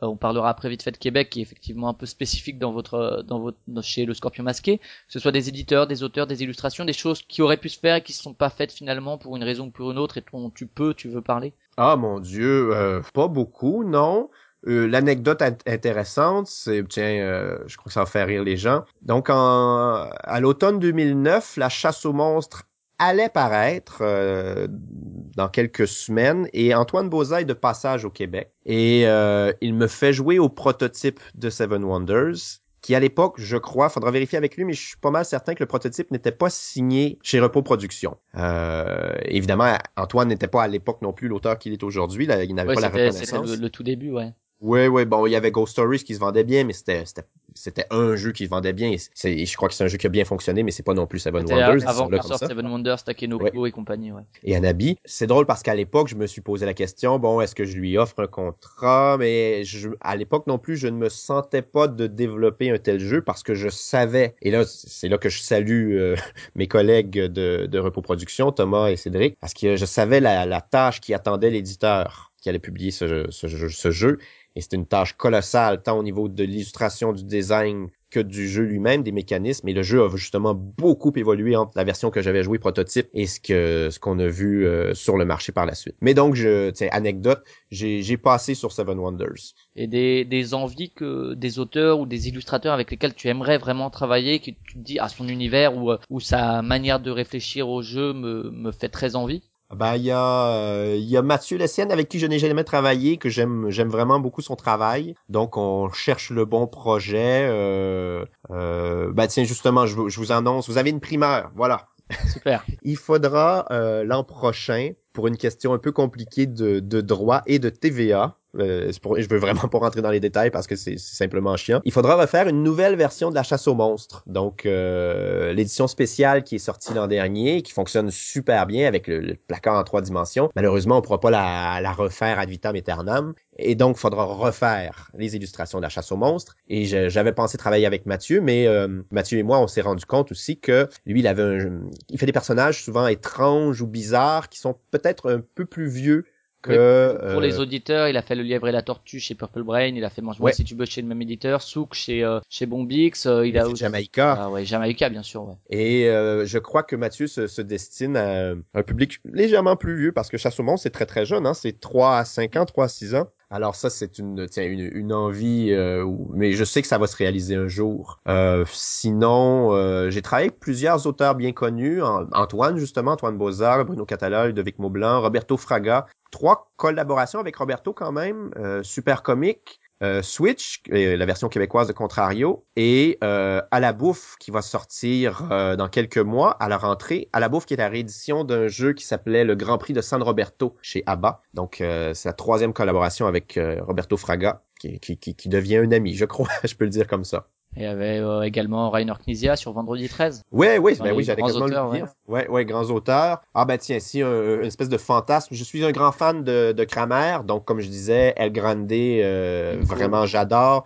C'est ce qui prend pour moi est un jeu fabuleux. Linko est un jeu extraordinaire aussi. J'aime beaucoup jouer au Prince de Florence, malgré le fait qu'il y a des enchères dans le jeu. Donc c'est tout dire. Euh, et ouais, je, je, je détesterais pas jouer avec, euh, pas jouer mais créer un jeu avec euh, Kramer. Ça, ça serait la, la, la, trilogie euh, Mexica, Java, Tikal aussi. Tu oui, je, je crois j'ai un, faible pour Java, malgré encore une fois le, le syndrome d'AP, analysis paralysis qu'il peut y avoir dans ce genre de jeu, parce que c'est très facile de passer 15 minutes à, évaluer les possibilités de, de ces points d'action. Ouais, moi j'avais bien subi ma partie de Java, je me rappelle. Euh, elle était très bien, mais je me suis fait mais démonter parce que l'autre joueur était nettement meilleur que moi, tout simplement. Mais euh, ouais, c'est effectivement euh, assez assez ardu quand même, euh, je trouve, mais intéressant. Genre, ferais bien une partie même si j'ai subi. C'est pas forcément un jeu que je me dis, oh non, c'était nul, quoi. C'était juste peut-être Québec justement euh, revenir dessus, qui est vraiment hors de gamme euh, par rapport effectivement le monde est fou, des choses comme ça qui sont quand même plus plus légères. Euh, ça, c'est une coédition avec Istari, c'est ça? Ben le, le, le jeu Québec a entièrement été développé, disons-le, mécaniquement par le Scorpion masqué. Et puis ben, le jeu existe. En fait, le pour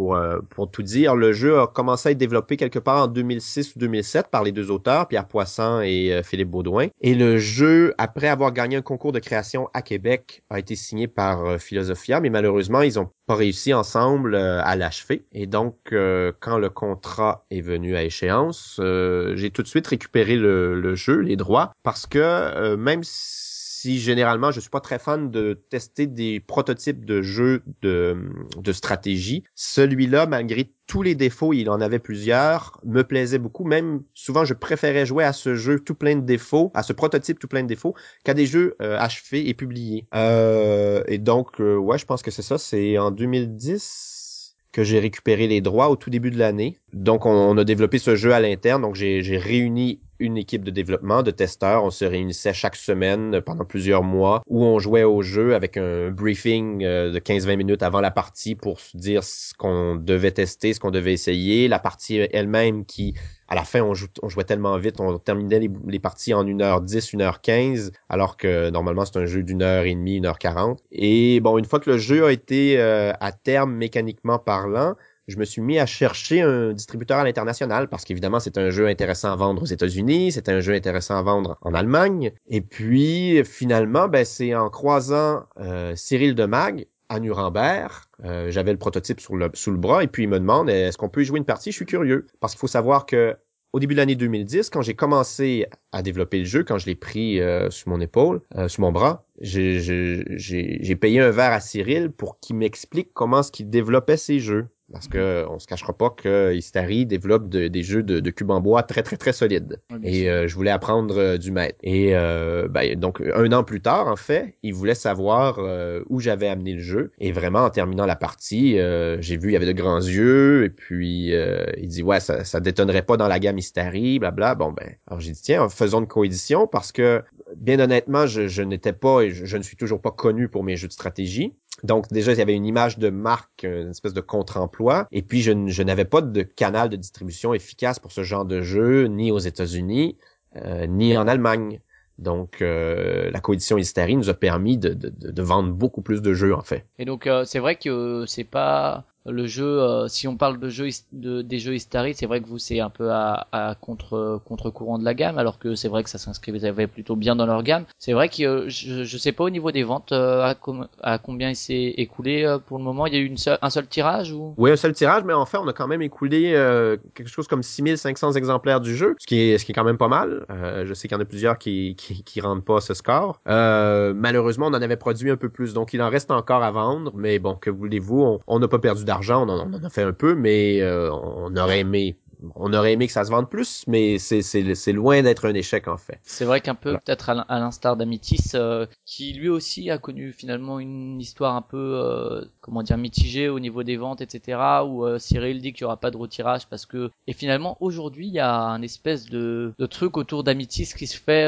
notamment sur Trick Track. Alors je sais pas si ça suffit ou pas, mais où les gens commencent à en reparler pas mal euh, peut-être grâce à aussi sa mise euh, en avant sur euh, sur Board Game Arena. Et j'ai l'impression, alors c'est vrai que Québec, il y a deux deux écoles entre pour le graphisme. Il y a ceux qui disent ouais c'est c'est efficace, ça fonctionne très bien, et puis t'as ceux qui disent juste c'est moche. et j'ai l'impression que récemment, alors c'est peut-être une impression, je sais pas, mais il y a un retour sur les sur Trick Track par exemple et je sais que sur Proxy Jeux ils en parlaient aussi de gens qui parlent de ce jeu euh, pas c'est pas une grande échelle je sais pas à quelle échelle ça peut être mais euh, où il y a un petit retour euh, bon qui permettra sûrement pas un nouveau tirage mais peut-être d'écouler effectivement la, fin du tirage où les gens se disent ben quand même quoi enfin il est, il est, chouette et finalement ça peut toucher un public qu'il a pas touché à l'époque peut-être je sais pas mais oui ben euh, c'est sûr que je, comprends très bien les gens qui ont qui ont les, euh, les réticences qu'ils ont envers les graphismes moi-même, j'aurais aimé avoir un peu plus de temps, de moyens et d'expérience. À l'époque, il y a des choses que je changerais, mais euh, il y avait un, il y avait quand même un immense défi euh, d'iconographie et de, de, de, de, de communication de l'information d'ergonomie euh, d'ergonomie visuelle euh. ah oui vraiment il y avait un, il y avait un grand défi. Et puis nous on a pris le parti d'avoir le truc un peu un peu tranché mais qui serait qui laisserait place à aucune ambiguïté. Maintenant euh, mécaniquement c'est un jeu que que je défendrai bec bec et ongles parce que je suis 100% convaincu que ça fonctionne bien qu'il y, a, y a pas de stratégie brisée. En fait c'est c'est un peu le, le jeu dont l'équilibre repose l'équilibre est là grâce aux joueurs en fait. Euh, c'est un peu comme euh, un exemple complètement à côté, c'est euh, Terra de Bruno Feduti qui mhm. avait qui était paru chez Days of Wonder. Ça, je crois que ça s'est pas bien passé. Ben, je, les ventes, mais c'est un jeu coopératif, semi-coopératif en fait, parce qu'il y aura un seul gagnant si on arrive à sauver la Terre. Alors évidemment, si tous les joueurs mettent du bon entre eux et mettent toutes leurs ressources pour sauver la Terre, ça va être très facile. Par contre, évidemment, comme il faut s'en garder un peu de côté pour gagner, ben là le jeu devient extrêmement difficile à gagner. Et toute la tension un peu de Québec est, dans, est là aussi. Pour gagner, on a besoin des autres joueurs. Et donc, il y a une très très forte interaction, mais qui est jamais euh, direct, qui est jamais, euh, qui est toujours indirect en fait. dans, ce euh, genre de jeu un peu semi-coopératif, je sais que j'aime bien Naufragé, qui a pas non plus un succès fou, peut-être pour plein d'autres plein d'autres raisons. Mais c'est vrai que c'est assez compliqué à. Ça dépend beaucoup des joueurs, effectivement, comme tu dis. Il y a le, le, le côté, ben plutôt que de ne pas gagner, que toi tu gagnes, ben je préfère qu'on perde tous. Et enfin, moi je sais que je suis pas du tout un, un joueur de ce type-là. Moi je joue et puis je vais pas faire exprès de perdre parce que je vais pas gagner. Je perdrai, c'est pas grave. Voilà, c'est c'est qu'un jeu. Mm. Et c'est vrai que s'il y a des joueurs comme ça, ben ça peut un peu gâcher le plaisir des autres en se disant bah ouais mais tu pourris le jeu juste euh, bon mais on peut comprendre aussi cette, cette logique là du fait de bah je peux pas gagner donc je vais pas faire en sorte que toi tu puisses gagner. Et dans Naufragé c'était exactement ça. T'avais le petit truc euh, soit si on gagne tous c'est celui qui aura le plus de, de points de victoire disons pour faire simple qui gagnera. Ça dépend effectivement beaucoup des joueurs, je pense, comme tu dis. Hein. Ben, en fait, dans, Québec, quand même, j'aimerais préciser que c'est pas comme ça que ça fonctionne. C'est un jeu purement compétitif. Mais euh, en fait, ce qui, est, ce qui est intéressant dans le jeu Québec, c'est que chaque joueur décide quelle action il offre aux autres joueurs. Et plus les autres joueurs vont se servir de l'action que vous leur offrez, plus vous allez marquer de points. Donc, évidemment, il y a une immense tension parce que l'action qu'on offre aux autres joueurs, nous-mêmes, on a, on, bah, on y a accès, mais c'est très désavantageux de s'en servir. Donc, techniquement, je préfère dire on n'y a pas accès. Alors, faut savoir de quelle action vais-je me priver, mais quelle action vais-je me priver qui est quand même intéressante? Pour les autres joueurs pour qu'ils s'en servent. Ça, ça fait des dilemmes vraiment très très forts et très très intéressants. Je veux dire, c'est très facile de comprendre les implications d'un tel choix. Donc, euh, tout ça couplé à, un jeu de majorité assez malin, euh, ça, ça, fonctionne vraiment bien. J'ai une centaine de parties au compteur, donc euh, je peux, je m'en porte garant. Au niveau justement de, comme tu disais, bon là, t'as as un nouvel employé, lui, il s'occupe de quoi? Alors Manuel s'occupe, euh, ben, il s'occupe. Comme on est deux, il y a personne qui fait un truc exclusivement ou presque. C'est sûr que je m'occupe de la comptabilité ou de lui verser son salaire, mais disons dans le jeu, euh, il s'occupe de la direction artistique, mais quand on reçoit des illustrations, ben ensemble on, discute, on échange, et puis ah je verrais plutôt ceci, ceci, cela. Mais c'est lui qui va se charger ensuite de faire le, rapport et de, de, de, diriger l'illustrateur. Il s'occupe aussi de toutes nos petites vidéos qu'on fait, donc que ce soit pour nous, pour la promotion de nos jeux, ou pour celle de, de nos clients finalement. Euh, il va s'occuper aussi un peu, bon, on fait un, peu de, de, de, développement de jeu à l'interne évidemment, donc on teste des trucs ensemble. Euh, est-ce que tu avais joué à Mommy quand je suis passé à Strasbourg, le petit truc de Oui, oui, oui, j'y ai joué, oui. Donc là, on a testé pour savoir si ça fonctionnait à deux joueurs parce qu'on voulait bien l'écrire sur la boîte. Donc on a changé une toute petite règle. Euh, c'est c'est le jeu euh, dont tu es l'auteur, c'est ça euh, du... Oui, oui. Donc ça, encore dans la pyramide où il y a le stop ou encore, etc. C'est ça. Alors que ça, c'est un jeu. c'est drôle parce que ça aussi, un peu comme Keeper Gang, c'est un jeu qui, au niveau des mécanismes, réinvente pas la roue, mais qui est diablement efficace dans, dans ce qu'il fait. Donc, oui, non, on y a joué au moins 3-4 parties de suite parce que ça se joue très vite. Ouais. Donc euh, effectivement, ouais, très très efficace. Même si effectivement, ouais, les les mécanismes sont pas foncièrement super originaux, mais ça fonctionne, euh, ça fonctionne quoi. Donc euh, oui, donc avant tu fonctionnais comment par sous-traitance un peu Avant, je, je, je dirigeais les gens, mais la, la, structure demeure la même en fait, hein, parce que on engage un illustrateur. Ben, avant c'est moi qui le dirigeais seul, et maintenant ben, on est deux à le diriger, mais c'est lui qui, bon, il a plus les mains dedans que moi.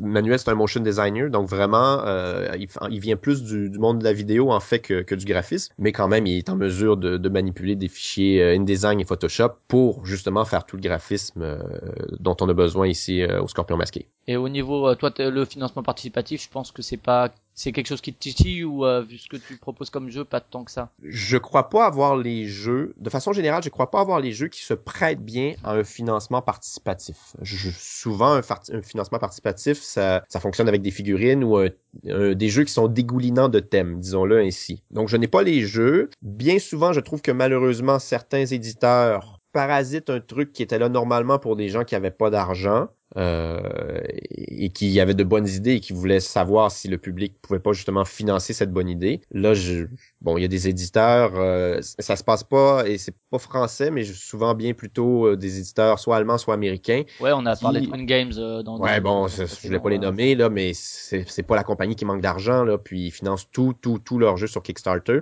Je trouve que ça vient enlever un espace pour des gens qui n'avaient pas leurs moyens, les moyens de le faire. Bon, je trouve ça un peu regrettable. Ceci dit, je suis pas fermé la chose. Si justement à un moment donné j'avais le, projet, bon, euh, on a, je donne un truc, je nommerai rien parce que euh, il y, a, rien signé, il y a même rien d'avancé. Mais on a un projet de licence avec un truc assez connu qui se prête très bien au financement participatif. Donc là, ça précisément pour ce projet-là, je pourrais le faire parce que c'est, c'est, ce serait le bon public, ce serait le bon produit, et ce serait un cas particulier. Mais sinon, euh, je, je, je, non, je n'irai pas sur le financement participatif. Et donc, si on parle un peu de l'actu et euh, des choses à venir, des projets du Scorpion Masqué, donc il y a Kipergan qui est sorti récemment, qui fait toujours partie de l'actu, je pense. Oui. Et euh, il y a quoi d'autre qui est dans les choses à venir ou qui sont sortis récemment et peut-être dans les projets dont tu peux parler? Oui, oui, oui, bien. Alors, j'avais officieusement baptisé euh, ma gamme de jeux pour enfants les petits monstres parce que dans chacun il y avait un petit monstre et qui s'adressait à nos petits monstres. Donc il y avait la chasse aux monstres, la chasse aux lutins, Zombie Kids, euh, la course des étoiles. Donc chaque fois une espèce de créature différente. Et là ben on va officialiser la chose. Euh,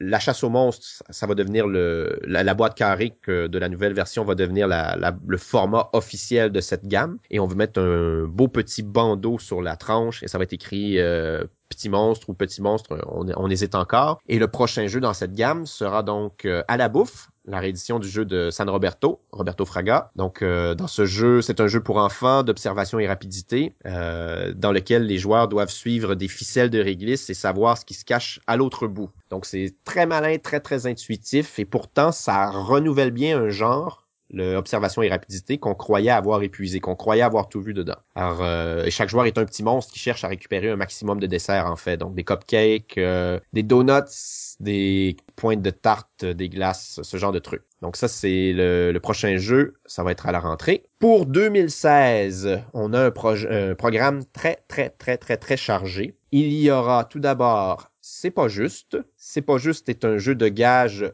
d'une d'une idiotie euh, difficile à, à quantifier, mais euh, c'est dans l'esprit, tiens, si je veux vous donner euh, une idée d'un super lipopex. Donc, on accumule des gages tout simplement, et à son tour, la seule chose que vous faites, c'est ajouter un gage à un autre joueur et reprendre une carte. Tout simplement, c'est ça se limite à ça, mais euh, on rit beaucoup, beaucoup, beaucoup parce que les gages sont extrêmement contraignants et ça fonctionne bien. Donc, ce sera, c'est pas juste, 110 cartes. Avec une illustration de Calimero ou? Non, non, non, on est vraiment et là on, on a justement d'un point de vue graphique, on a un parti pris osé avec des, des, illustrations en une seule couleur. Donc il y aura des cartes euh, rouges, des jaunes, des bleus et des, euh, des violettes, mais chaque illustration monochrome avec euh, des personnages au trait assez grossier en fait. Donc on, on, va un peu plus loin, je suis assez content. Au niveau mécanique, c'est on connaît bien bon le jeu de gage, ça fait très très scorpion masqué. Les gens qui, qui aiment nos jeux seront pas dépaysés. Mais point de vue graphique, on se permet une petite audace que j'aime bien. Il y aura le jeu de momie. On cherche un titre si les auditeurs ont une idée pour un jeu dans lequel les joueurs sont des explorateurs et cherchent à piller les trésors d'une pyramide sans se faire pincer par les gardiens,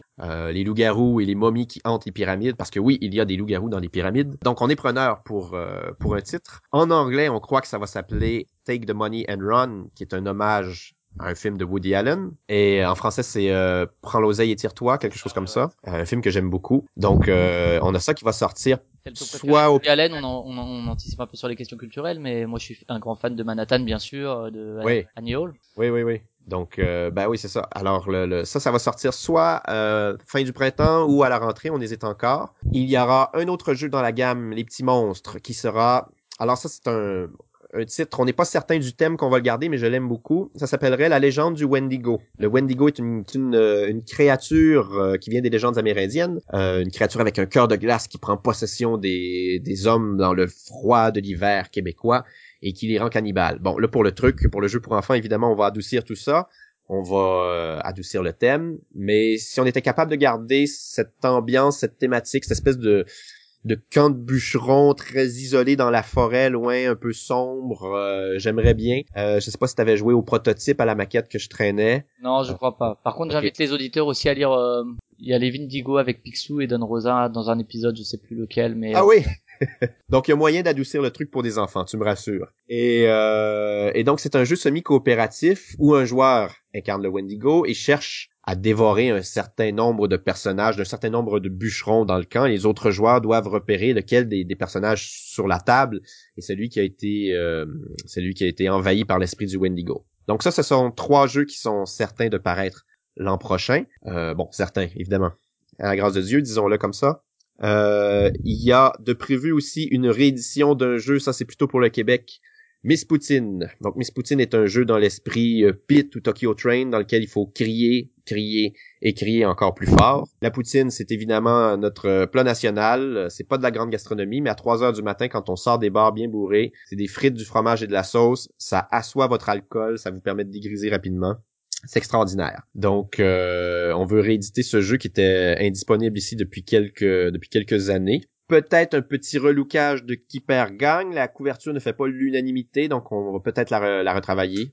Ouais, pour quelle euh, raison Je, je m'explique mal, mais on a beaucoup de retours si on lit par exemple des commentaires sur Trick Track ou des ludothécaires que j'ai eu à Cannes. Euh, tout le monde aime beaucoup, beaucoup, beaucoup le jeu, mais je lis de façon assez régulière. Ah, la couverture me donnait pas envie, mais pourtant le jeu est génial. Donc, la euh, couverture, c'est est-ce que ça rappelle un peu les jeux genre je sais pas, enfin au Québec c'est sûrement d'autres, mais euh, tout le monde veut prendre sa place, des choses euh, Ouais, jeu questionnaire télé, c'est voulu le clin voilà, oui, c'est voulu, mais c'est c'est le but de attirer aussi le public par des choses qu'ils connaissent. Alors peut-être qu'après, effectivement, auprès des joueurs, ça passe pas parce que les gens, euh, les gens associent ça à euh, du sous-jeu, je sais pas, mais bon, ouais. Ouais, bon, je prends le commentaire et puis euh, voilà. Il y en a certains aussi qui trouvaient que les personnages étaient enfantins quand alors, bon, la, femme au centre, elle, elle, a des formes de femme, disons.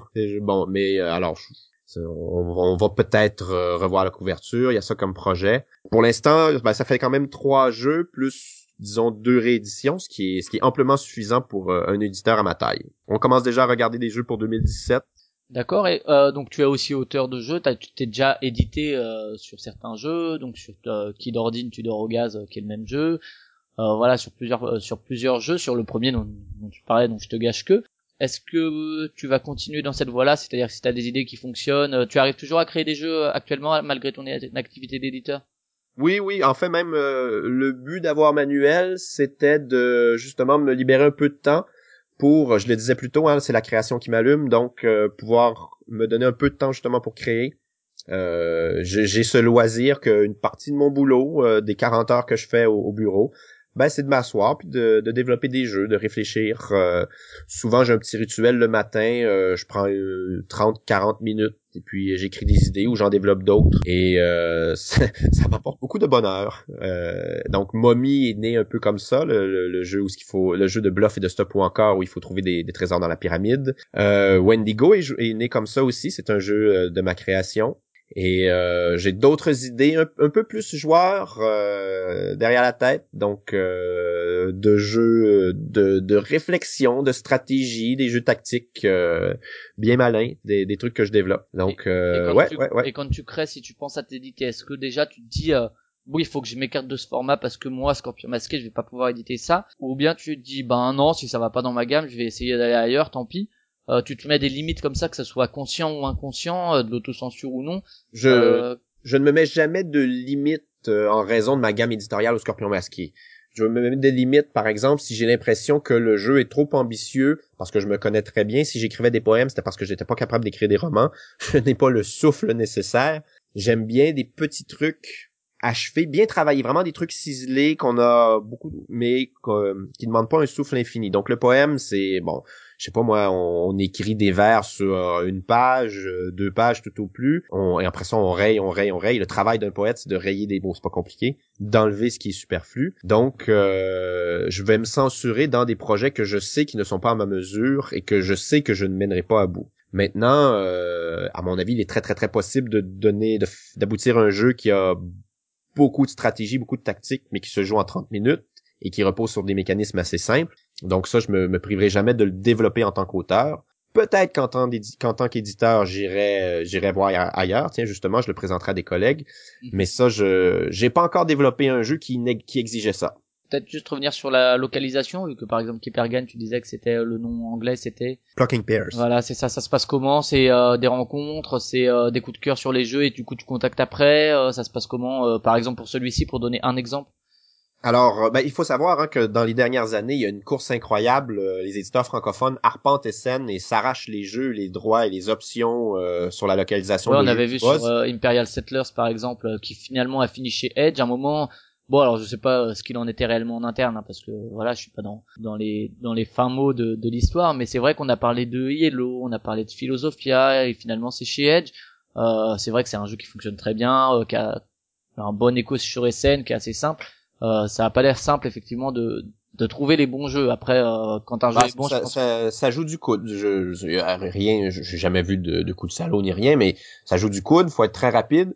Et je suis plutôt la personne qui aime prendre son temps pour pour réfléchir. Et donc j'ai pas envie je sais pas moi il y a Abracadaqua euh, qui a qui a buzzé quand même un peu au dernier scène et euh, les, les droits ont été signés. Je me demande si c'est pas sur le salon ou presque. Euh, je n'aime pas avoir à prendre ce genre de décision rapide. Donc bien souvent, je vais aller chercher euh, en localisation justement des jeux euh, qui ont un peu moins buzzé. Je crois pas que ça veut dire qu'ils sont moins bons pour autant. Et, et, sur lesquels j'ai eu vraiment le temps de me pencher, de jouer et de rejouer et de retester. Parce que c'est quand même important d'avoir des bons jeux, pas juste des jeux qui ont buzzé. Et je vais prendre mon temps. Et donc sur Keeper Gang, j'avais repéré le jeu d'avance à SN. Je me souviens plus si c'est l'année 2000 je crois que c'est SN 2013 ou 2014, mais je suis plus certain. 2013, ouais, 2013 ou 2012. Et euh, bon, je m'étais dit ouais, ça a l'air sympathique, pourquoi pas, ça pourrait être Scorpion masqué. Je vais m'acheter euh, un exemplaire euh, sans rien informer, sans, sans informer l'éditeur de mes intentions. Et de retour à Montréal, après une soirée, je savais que je voulais, mais je voulais faire ce jeu. Donc, écrit à l'éditeur, j'ai même fait un aller-retour à New York c'est quand même pas la porte d'à côté, là, c'est six heures de route pour euh, pour aller la rencontrer en personne, pour avoir les droits. Euh, j'ai offert euh, de très bonnes conditions et bon, on a signé un contrat qui me permettait, évidemment, d'éditer le jeu, qui me permettait aussi de changer changer le titre, euh, des petites parties au niveau de la mécanique parce qu'on forme pas les paires exactement de la même façon. Et moi, il y a un système de cartes euh, qui, qui est différent parce qu'avant on écrivait les, paires de photos à la main, donc c'était un peu plus compliqué. Euh, j'ai changé une règle dans le pointage au final. Le premier tirage avait gardé la, la règle originale qui dit que quand tous les joueurs ont fait la même paire, on marque zéro point. Mais au final, sur le deuxième tirage, je reviens à mon idée première. J'ai convaincu l'éditeur original de me laisser changer. Euh, si tous les joueurs ont fait la même paire, bah, qui marque le maximum de points, puis on s'amuse plus comme ça. Euh, j'ai changé des photos. C'est un travail, euh, c'est un travail insoupçonné. D'accord. Bah écoute, on va s'arrêter là peut-être sur le Scorpion masqué. Si peut-être te contacter, tu reçois combien de, tu reçois beaucoup de protos ou parce que c'est vrai que les éditeurs francophones, quand on entend, c'est un paquet. Toi, tu en reçois aussi pas mal? Je dirais en moyenne un à deux par semaine. Un à deux par semaine tout de même, ouais. ouais. J'ai un, un, formulaire euh, à remplir sur mon site qui me permet très rapidement de faire le tri entre ce qui est pour moi, ce qui est pas pour moi. Pas tant au niveau de la qualité, c'est on peut pas. Je, je, demande même pas la règle dans un premier temps, mais je. je... Juste l'idée du jeu. Oui, c'est ça. Si l'idée me plaît, les grandes lignes, je tiens, je vais demander la règle et ensuite, si, ça m'intéresse, ben, je vais demander une maquette, un prototype. C'est comme ça que je fonctionne. T'es contacté par des créateurs euh, français ou euh, également euh, québécois? Euh, De toute la francophonie et puis euh, américain, tchèque, brésilien, donc un peu partout. D'accord. Et donc oui, t'as le t'as le site donc scorpionmasqué.com, Facebook, Facebook, Twitter. Twitter, ouais. Et ok, donc il y a un formulaire éventuellement pour te contacter directement sur le site. Ouais. Et je sais pas si tu veux rajouter quelque chose sur la, la maison d'édition, sinon on passe au colonel Moutarde jouer à nos jeux, ils sont très amusants. ok. Donc, non, euh, mais c'est, c'est quand même, euh, ouais, je finis avec ça. Le, Scorpion masqué, c'est, c'est comme une espèce de, de rêve qui se réalise, le truc impossible. Waouh, je vais, imaginez, on est petits garçons, puis on se dit un jour, tu pourrais peut-être vivre de jeu. C'est le truc impossible. Il euh, n'y a pas de programme pour étudier là-dedans. Et puis, c'est le truc qui m'arrive. Donc, c'est vraiment... pour moi, c'est un, truc dont je suis extrêmement fier. ce que j'ai conçu, construit, vraiment, je très heureux voilà, du, du, du succès que ça connaît. On va embrayer sur le colonel Moutarde.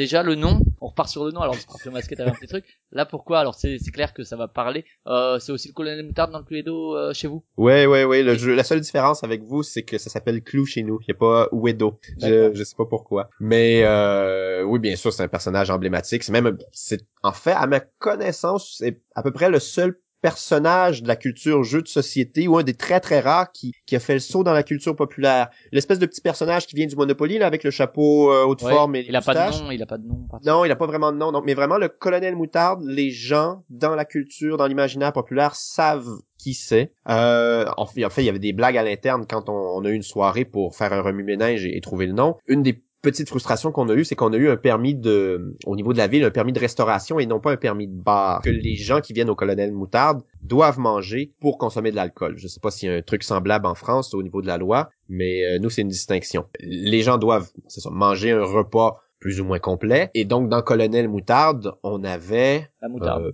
ben, on avait la moutarde qui fait bon appel à la restauration. Il y a aussi le fait que, dès le début, l'ambiance visuelle qui avait été choisie était une ambiance qui se voulait un peu euh, années 20, speakeasy, ce genre de truc-là. Bon, le colonel Moutarde, je crois que techniquement dans l'histoire, il vient un, peu plus tard, mais euh, bon, on est quand même euh, première moitié du, du 20e siècle. Euh, donc le colonel Moutarde, c'est quoi, les années 40 à peu près. Le, jeu clou à l'origine. Ah, environ, là, je veux pas dire de bêtises non plus. Donc il correspondait. Il venait aussi avec un univers lui-même. Il vient avec des objets, il vient avec bon un lieu, une, histoire, une espèce d'histoire. Ouais, ouais, une, histoire. Donc tout ça nous permettait d'enrichir en fait notre notre concept, notre euh, l'aspect visuel, le design, tout ça. Mais évidemment, lui-même fait référence à la culture du jeu. C'est pas le cas de mes collègues actionnaires, mais moi je trouve que de tous les vieux jeux qu'on retrouve dans les grandes surfaces, bon le Monopoly, le Clou, le Risque et compagnie, je trouve que le Clou est sans doute un de ceux qui est le plus intéressant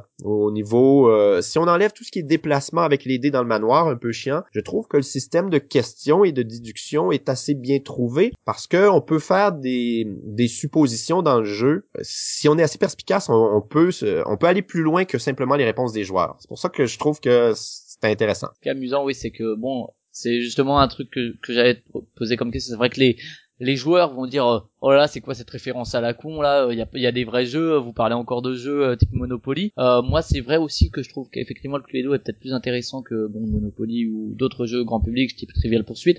Euh, ce qui est rigolo c'est qu'effectivement quand les gens parlent de Mysterium qui va sortir chez les Béludes est euh, chez je sais plus quel éditeur polonais à la base la, la description qu'ils en font à chaque fois c'est Cluedo et Dixit. À côté de ça les gens disent oh Cluedo c'est tout pourri mais euh, dans toutes les reviews qu'on voit euh, actuellement, c'est c'est un mélange de Cluedo et Dixit, euh, ce qui est rigolo, donc euh, parce qu'on fait une référence à un jeu qu'on va dire oh c'est tout pourri et qu'on dit ah c'est un mélange. Donc et donc effectivement, par contre, ce que je pense, c'est qu'effectivement, comme tu dis, le colonel Moutard, on l'associe au Cluedo et c'est rentré dans la culture populaire, donc pour le grand public qui n'est pas forcément déjà joueur, ça va aussi faire tilt. Je pense que c'est aussi pour ça que vous avez choisi quelque chose comme ça. Oui, oui, et bah un, peu comme le Scorpion masqué, hein, c'est à la limite d'un personnage. Ben le colonel Moutarde aussi, c'est un personnage lui-même, donc c'est ça nous permet de parler de lui, de lui comme si c'était quelque chose, une entité. Euh, il y a ça qui est le fun. Et en fait, le, colonel Moutarde, c'est rattaché, c'est la porte à côté de, des plus grandes boutiques de jeux en Amérique du Nord, qui est le Valet de Cœur à Montréal. Et euh, ben le valet de cœur c'est aussi un personnage et donc ça nous permettait d'avoir euh, espèce de les deux associés un à côté de l'autre parce que le, le, le valet de cœur donne un coup de main aussi au colonel Moutarde évidemment c'est deux boutiques qui, qui vont deux commerces qui vont s'aider l'un l'autre. D'accord. Le logo, il a été réalisé par euh, vous en interne ou euh, non, non, il a la charte graphique de manière générale, ouais. Ouais, la charte graphique, elle a été réalisée par un, studio de, de design qu'on a engagé, qui s'appelle Don Carlo, qui sont qui sont à Montréal. Et puis, euh, en fait, les, les, employés permanents, on va dire, au jour à jour du colonel Moutarde, c'est essentiellement les gens qui vont s'occuper de, de, de la restauration, euh, du côté bar et du côté un peu animation. Moi, je vais concevoir l'offre, mais je serai pas, euh, ben, je serai pas sur le plancher tous les jours pour animer les jeux. En fait, euh, s'imagine que le Scorpion masqué m'occupe assez pour que façon, il y a des gens qui sont capables de faire ça une fois que l'employé est formé. Bon, mais il est autonome. Et s'il a un gérant, ben ça, ça, fonctionne bien. donc le, euh, la charte graphique est vraiment chouette. Donc. Euh.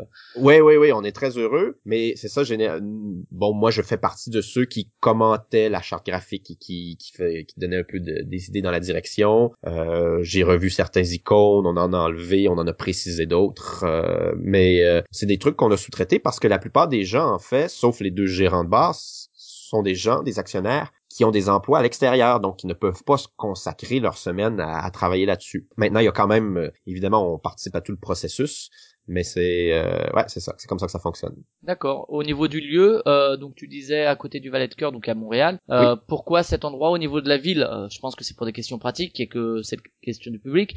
Et pourquoi cet emplacement spécifique qui a déjà un peu répondu? Parce que c'est à côté du Valet de Cœur. C'était déjà quelque chose de, de prévu, disons? Ah oui, c'était c'était voulu dès le début. Bon, ce qu'il faut savoir, c'est qu'à Montréal, euh, ben tiens, le quartier où tous les Français qui émigrent euh, à Montréal, c'est le plateau Mont-Royal. Donc le, on a une montagne en plein en plein milieu de la ville et puis c'est un peu emblématique, c'est le quartier euh, c'est le quartier tiens euh, Bobo, ça, se dit chez vous bourgeois bohème? Oui oui oui Bobo. Bon, c'est le quartier Bobo, chic. Alors, je sais pas ça a quelle connotation chez vous, chez nous c'est pas top. Bon, c'est en fait c'est les deux ici, c'est à la c'est à la fois cool et pas cool. On peut s'en moquer mais à la en même temps il y, a une vie qui existe quand même. c'est pas en fait c'est une relation amoureuse tiens. Euh, avec le bobo. Et donc sur le plateau, ben, c'est là où les gens généralement ont pas de voiture voiture parce que tout se fait à pied. C'est vraiment le, le, là où la vie culturelle est la plus vivante, disons-le comme ça. Et donc d'être à côté du Valet de Cœur, c'était vraiment et sur le plateau Mont-Royal, c'était le principe de base. Vraiment, c'est ce qu'on voulait. On n'est pas très loin de l'autre Bob ludique qui connaît beaucoup de succès, le Randolph. On est à deux stations de métro. Bon, nos stations de métro sont quand même un petit peu plus distancées que celles de Paris, je dois avouer. Le Paris, parfois, on fait trois pas puis on a une nouvelle station. Euh, bon, ici à Montréal, c'est un peu plus distancé, mais euh, c'est des quartiers vraiment euh, au cœur de la vie culturelle de Montréal. Euh, le Randolph est dans le quartier latin, donc quartier universitaire. Euh, avec donc peut-être pas le même public qui viendrait, ou en tout cas complémentarité, mais pas. non, c'est ça. On a un public légère, public cible légèrement différent. Évidemment, on peut on peut viser qui qu'on veut comme public, mais c'est au final c'est le public qui va nous choisir. Mais en étant sur le plateau, on a un truc un petit peu plus vieux que, que le public universitaire qui, qui est au Randolph, que dans le quartier. aussi peut-être au niveau financier si c'est des étudiants chez le Randolph. C'est ce qu'on espère aussi, bien vu. Donc euh, sur le plateau, bon, des gens qui auront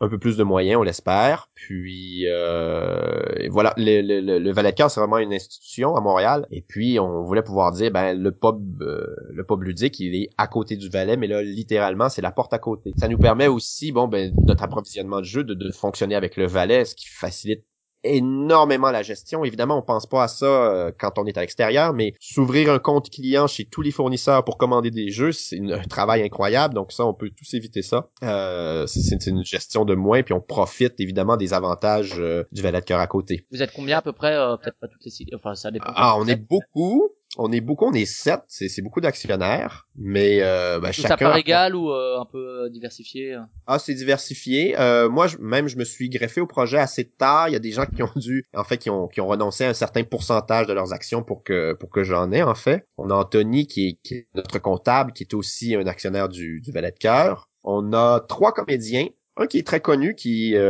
qui fait des séries télé qui sont qui s'exportent assez bien, Antoine Vézina, il sera sans doute euh, notre porte-parole. On a deux comédiens un peu moins connus, mais qui font beaucoup de l'improvisation. Donc évidemment ici c'est un de nos, sports nationaux, euh, l'impro. Alors nous ici à Strasbourg on a aussi un, un théâtre d'impro dont fait ou faisait partie Jacques Barriot qui a fait une quémette. Ah oui oui oui oui oui oui. Donc ça donc ça fait ça fait l'équipe. On est on est sept en tout. Ah ben évidemment les deux les deux gérants Godbar sont aussi actionnaires là en plus d'être gérants. D'accord. Au niveau de l'investissement euh, financier, c'est pour donner un autre idée, euh, c'est combien à peu près? Oh là, j'aimerais mieux. ouais. J'aimerais mieux passer à ce niveau-là. Est-ce que tu penses que ce serait quelque chose qui serait faisable en France, soit par vous, si jamais ça fonctionne, peut-être de faire euh, d'exporter l'idée, ou quelqu'un qui se lancerait, qui voudrait le faire en France, ce, ce genre de projet, qui dépasse le barrageux, j'ai l'impression. Oui, ben ça s'exporte sans doute, sauf que on va avoir nos spécificités, on va avoir nos spécialités, mais euh, on va pas réinventer la roue non plus. Ça existe déjà un endroit où tu peux boire et manger et jouer à des jeux de société. On va avoir nos animations particulières. Euh, très je serais très heureux d'en ouvrir un un peu partout euh, sur la planète et que ça fonctionne bien, mais euh, j'ai pas l'impression que j'ai le j'ai les droits sur un concept vraiment unique. L'ambition donc euh, l'ambition le but de l'ouverture de ça est peut-être l'originalité peut-être du projet par rapport au par rapport effectivement le Randolph par exemple? Bon, par rapport au Randolph, on a bon, comme je disais l'idée de proposer un truc un peu plus chic, un peu un peu plus branché. On va s'adresser, évidemment, on s'adresse au public joueur, mais on veut aussi beaucoup attirer les gens euh, qui sont moins joueurs. Donc nos deux gérants euh, qui viennent du monde des bars sont joueurs de jeux de société, mais de joueurs un peu à la Cards Against Humanity, ce genre de trucs débiles euh, que ceux qu'on qu'on appelle injustement les non-joueurs pratiquent beaucoup. Et ces gens-là veulent justement attirer une clientèle qui est pas spontanément portée à aller jouer, mais qui, en venant manger, prendre un verre, se font proposer un, un, petit jeu débile comme ça, puis accrochent, restent sur place et découvrent cet univers. Donc on on, vise beaucoup cette, clientèle-là. Au Randolph, je sais pas moi, il y a 1000, 1500 jeux euh, dans la ludothèque.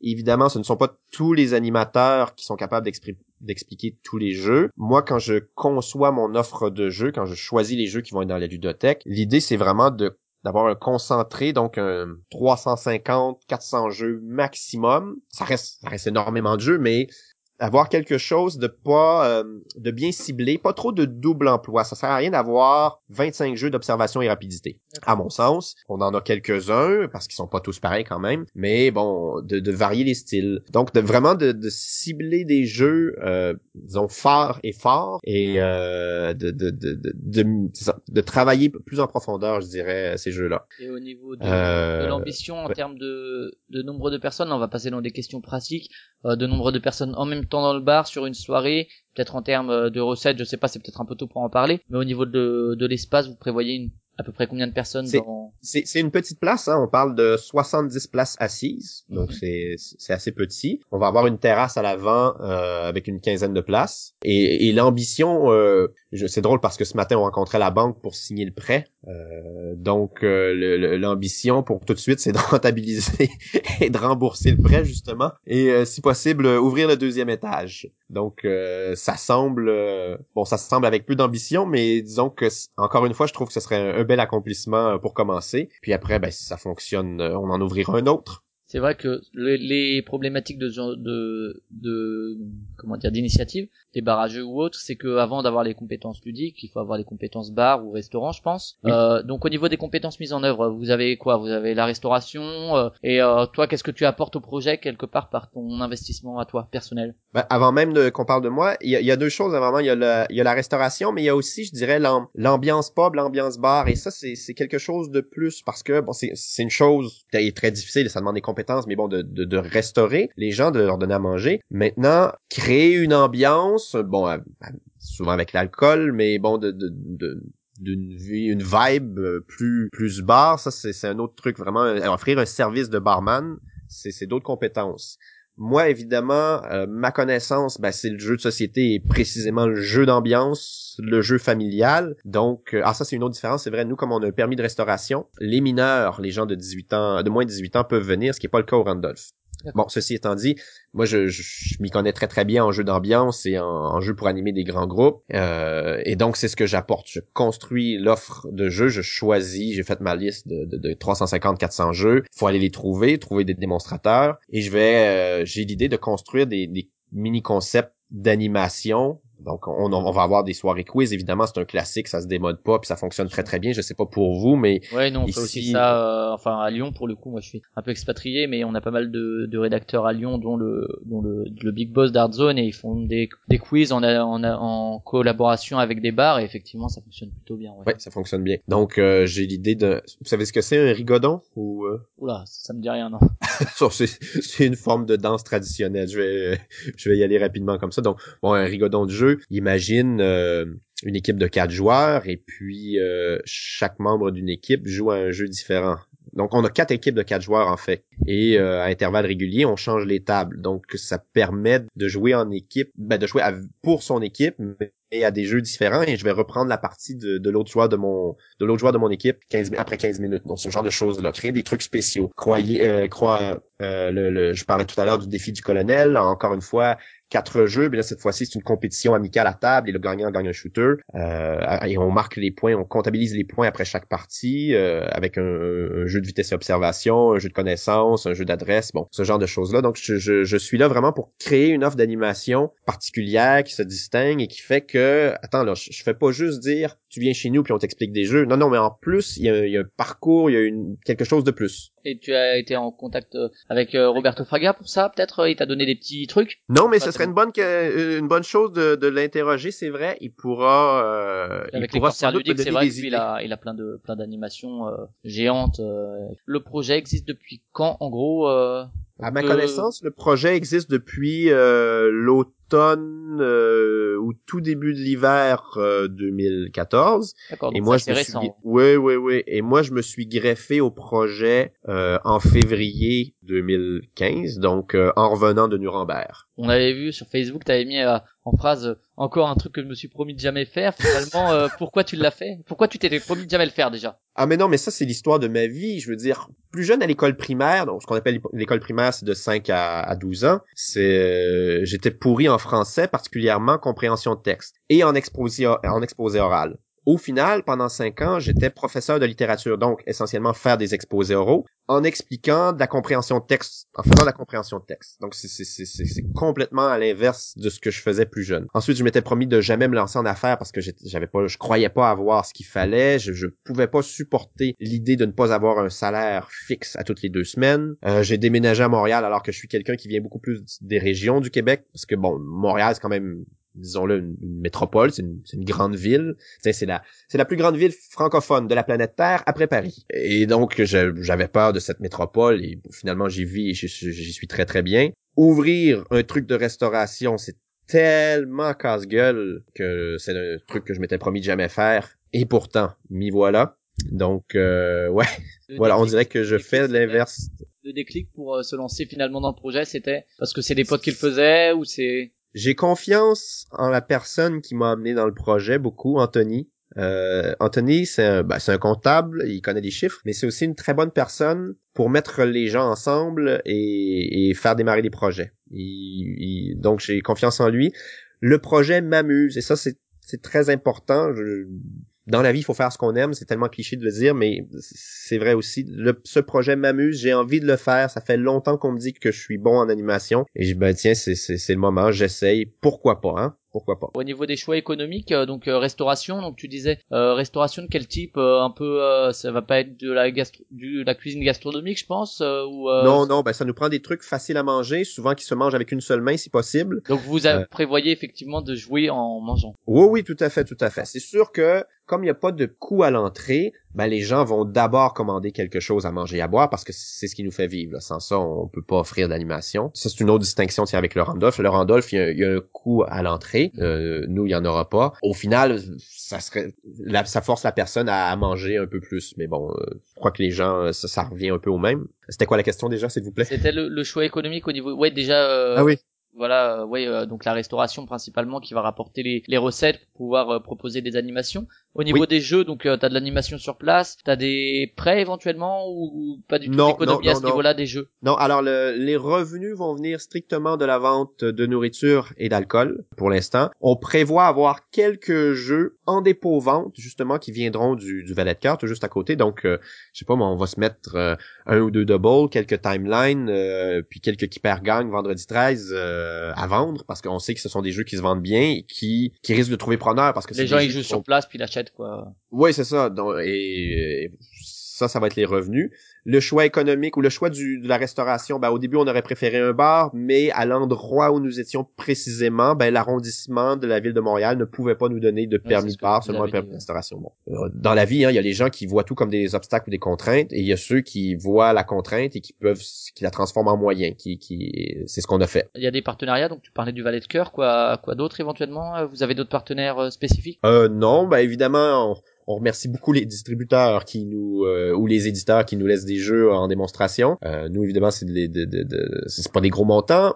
Chaque chaque jeu c'est pas beaucoup d'argent, mais à, la fin, quand on parle de 300-400 jeux, si on n'a pas besoin d'investir 30 euh, dollars chaque jeu, ben ça correspond à une économie appréciable. Pourquoi est-ce que ça marcherait à ton avis euh, très rapidement euh, le, le pourquoi est-ce qu'on aurait envie d'aller au, au, colonel moutarde? Ah Ben euh, on a envie d'aller au colonel moutarde parce qu'il va y avoir une ambiance, mais vraiment une belle ambiance de groupe. Euh, je vais pas dire de bar, mais un peu parce que j'ai pas d'autres termes, parce qu'on a envie de jouer. Et puis finalement, euh, pourquoi pourquoi ça va fonctionner? On a eu on a eu 1000 likes en 24 heures sur Facebook. Je crois que la chose est attendue. Je crois que le Randolph n'arrive même pas à répondre à la demande montréalaise, donc je, je, je suis très très confiant. D'accord. Et euh, au niveau de l'organisation spatiale, donc tu parlais de 60-70 personnes. Du coup, euh, moi je me posais la question des jeux qui dérangeraient le repas parce que je, savais pas si c'est justement vous partiez sur euh, un restaurant plus ou moins classique où les gens sont assis à table, où ils mangent et avec éventuellement un espace jeu. Là, c'est vraiment rassemblé dans le même espace.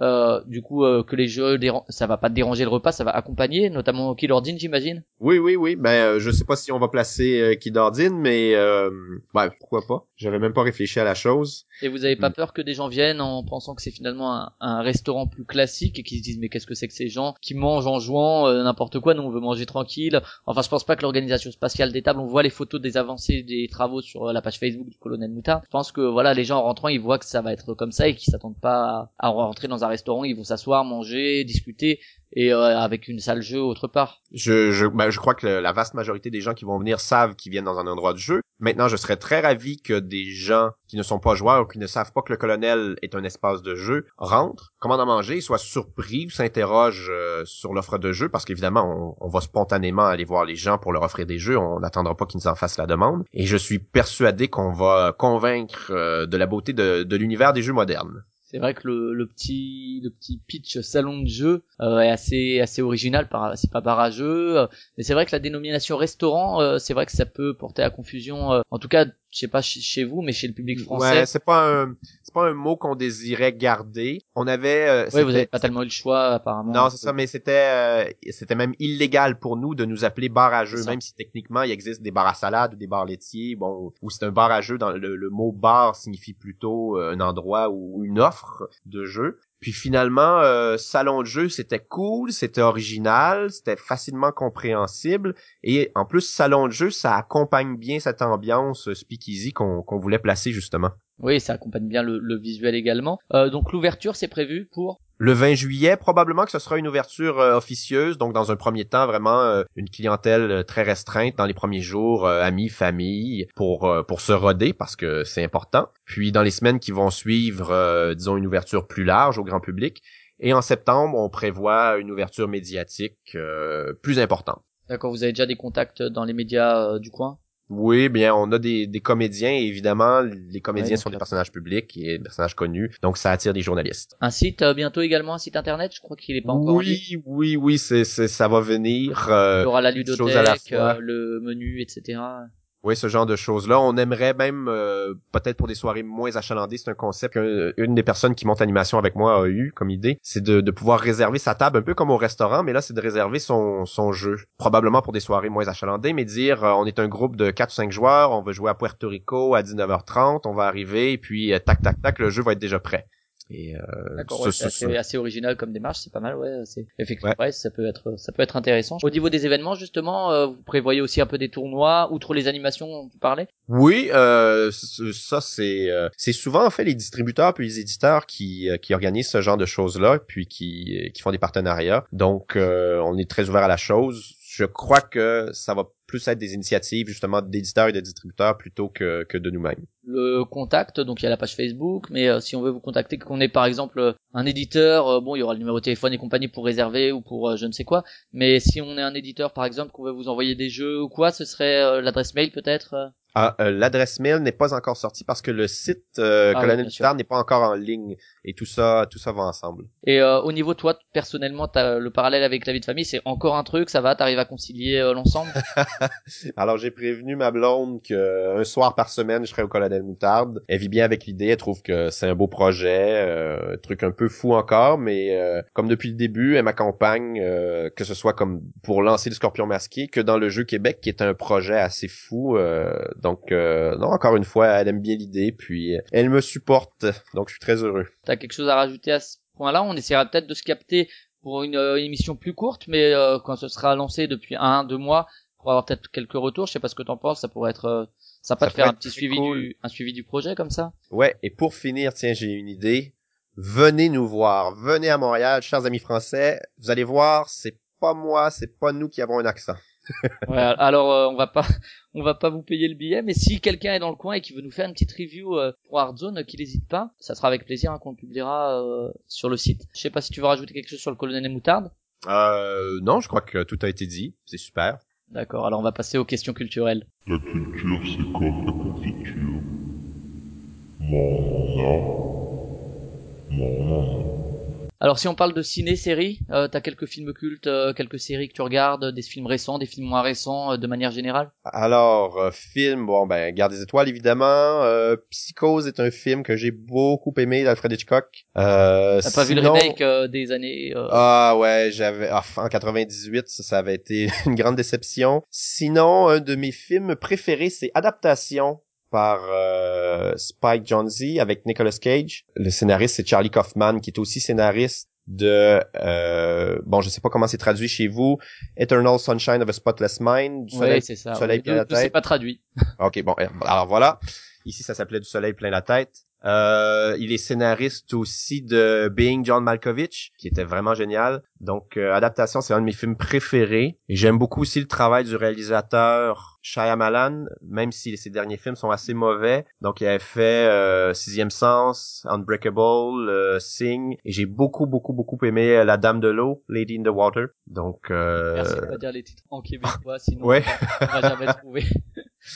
Donc, euh, ouais, ça au niveau cinéma. Tu vas au cinéma ou tu regardes plutôt chez toi? Ma copine n'est pas très cinéma, elle préfère euh, louer des films ou euh, ben, aujourd'hui les regarder sur Netflix ou à vidéo sur demande. Série télé, on a suivi avec beaucoup de passion euh, Battlestar Galactica. On a suivi Dexter, on a suivi How I Met Your Mother. Au niveau série québécoise, si jamais vous êtes capable de mettre la main sur les séries Minuit le soir et 19-2, ce sont deux séries qui sont réalisées par un réalisateur qui s'appelle Pods. C'est vraiment euh, des petits bijoux. À mon humble avis, ces séries-là, on les et je le dis sans, sans aucun chauvinisme, si vous voulez quelqu'un qui détruise bien euh, bien des séries québécoises, je suis votre homme. On fait beaucoup de, de schnout, comme on dirait ici. Mais ces deux séries, Minuit le soir et 19-2, à mon avis, elles n'ont rien à envier aux meilleures séries américaines qui passent sur HBO. Et le cinéma québécois, alors il y a Dolan, il y a euh, Denis Villeneuve, il est québécois ou canadien lui?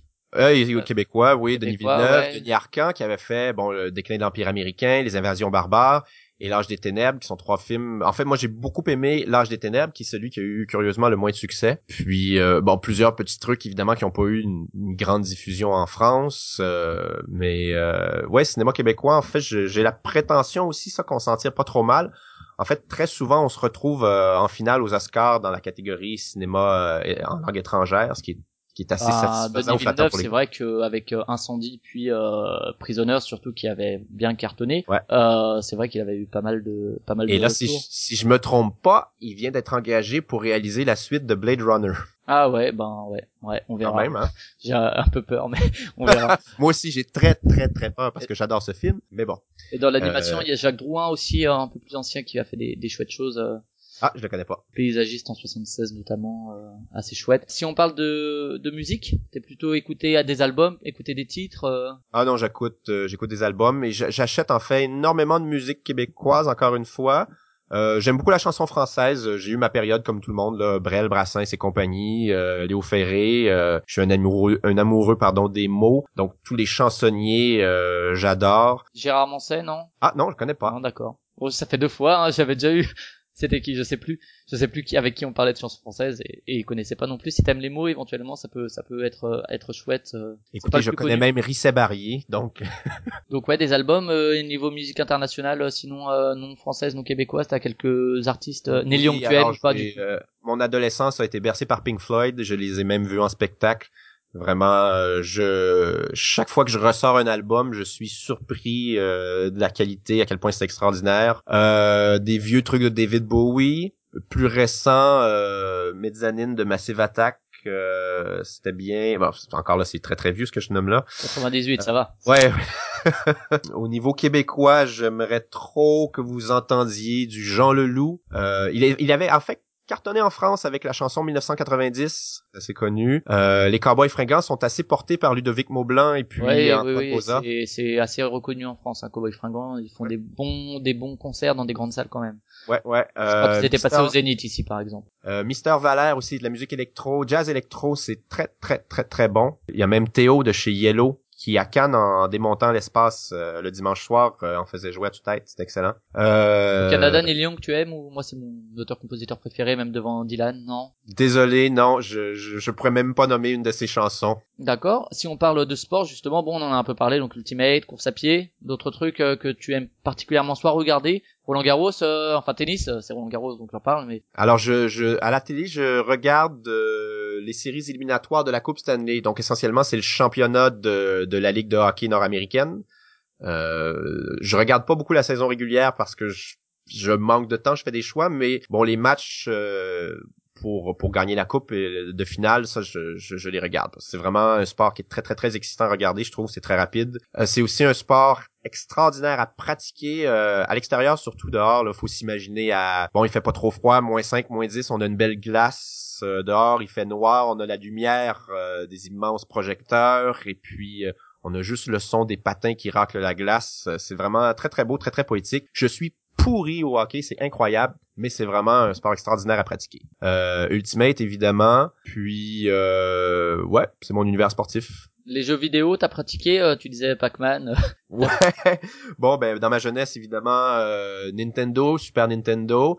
Puis euh, je pratique assez peu depuis. J'ai reçu il y a quelques années une euh, PlayStation 3 en cadeau et finalement je me suis rendu compte que j'étais pas aussi accro que que je croyais. Je préfère de loin le, le jeu de société. Quoique à l'occasion, il y a des trucs comme StarCraft euh, j'ai joué beaucoup à StarCraft 2. Encore là, je suis très mauvais, mais je, prends beaucoup de plaisir. Euh, j'ai joué beaucoup aussi à League of Legends, qui est un univers, qui est un jeu que j'aimerais bien transposer d'une façon ou d'une autre en, un jeu de société. C'est ça dont tu parlais peut-être tout à l'heure, le projet KS Ouais, euh, une espèce de portage, euh, de, de, de retranscrire l'idée en, en, jeu de, de société. Ça, c'est des trucs auxquels j'ai beaucoup joué. Et là, ces temps-ci, je, je pratique ben, Heroes of the Storm, qui est, disons, le, le clone de League of Legends, mais refait par euh, Blizzard.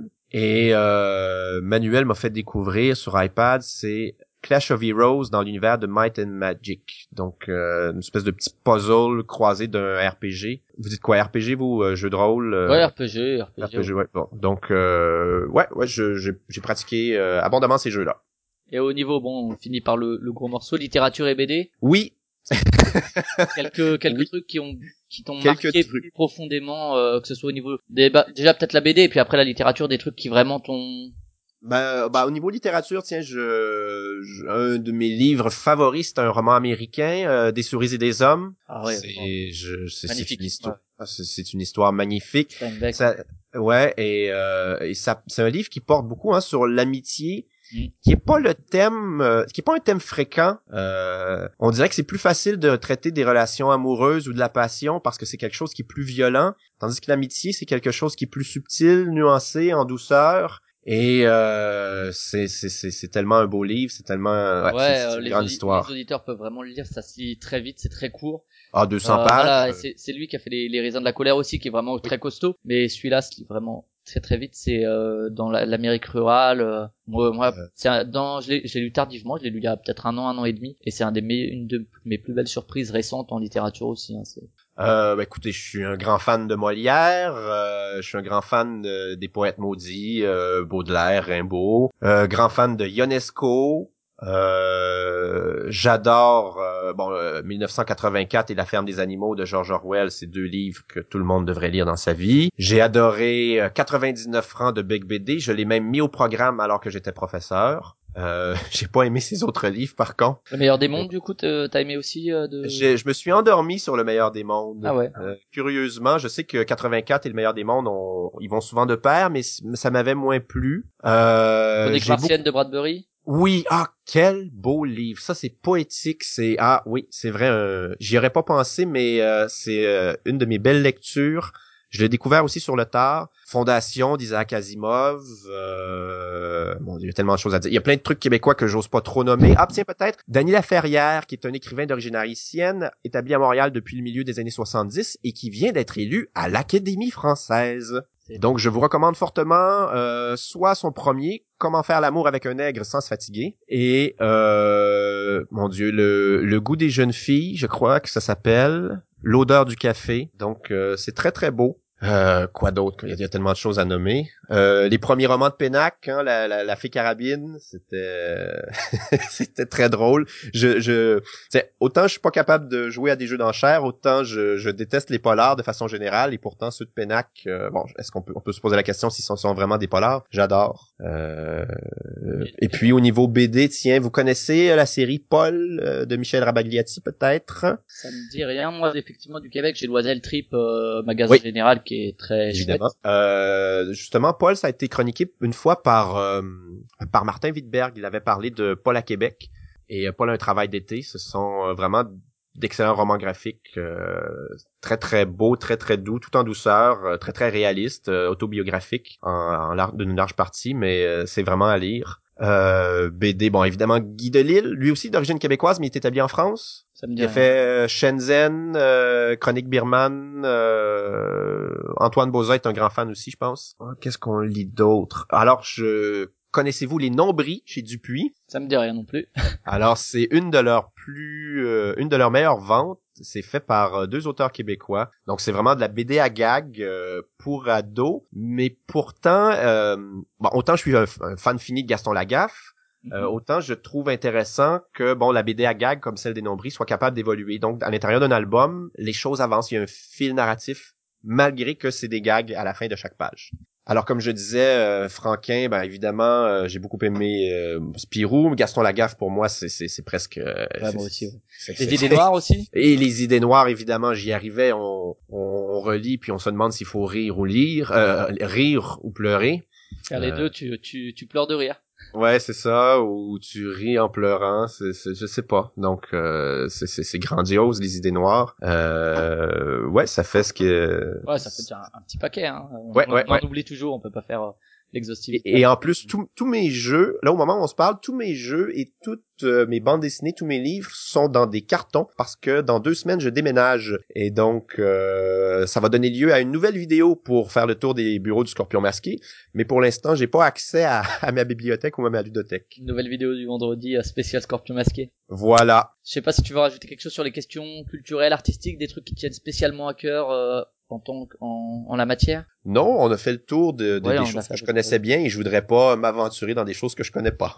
Ok, ben écoute, alors on va passer aux questions à la con. Alors ça, c'est très tordu, mais bougrement intelligent. Vas-y. Braveheart ou Cœur Brave?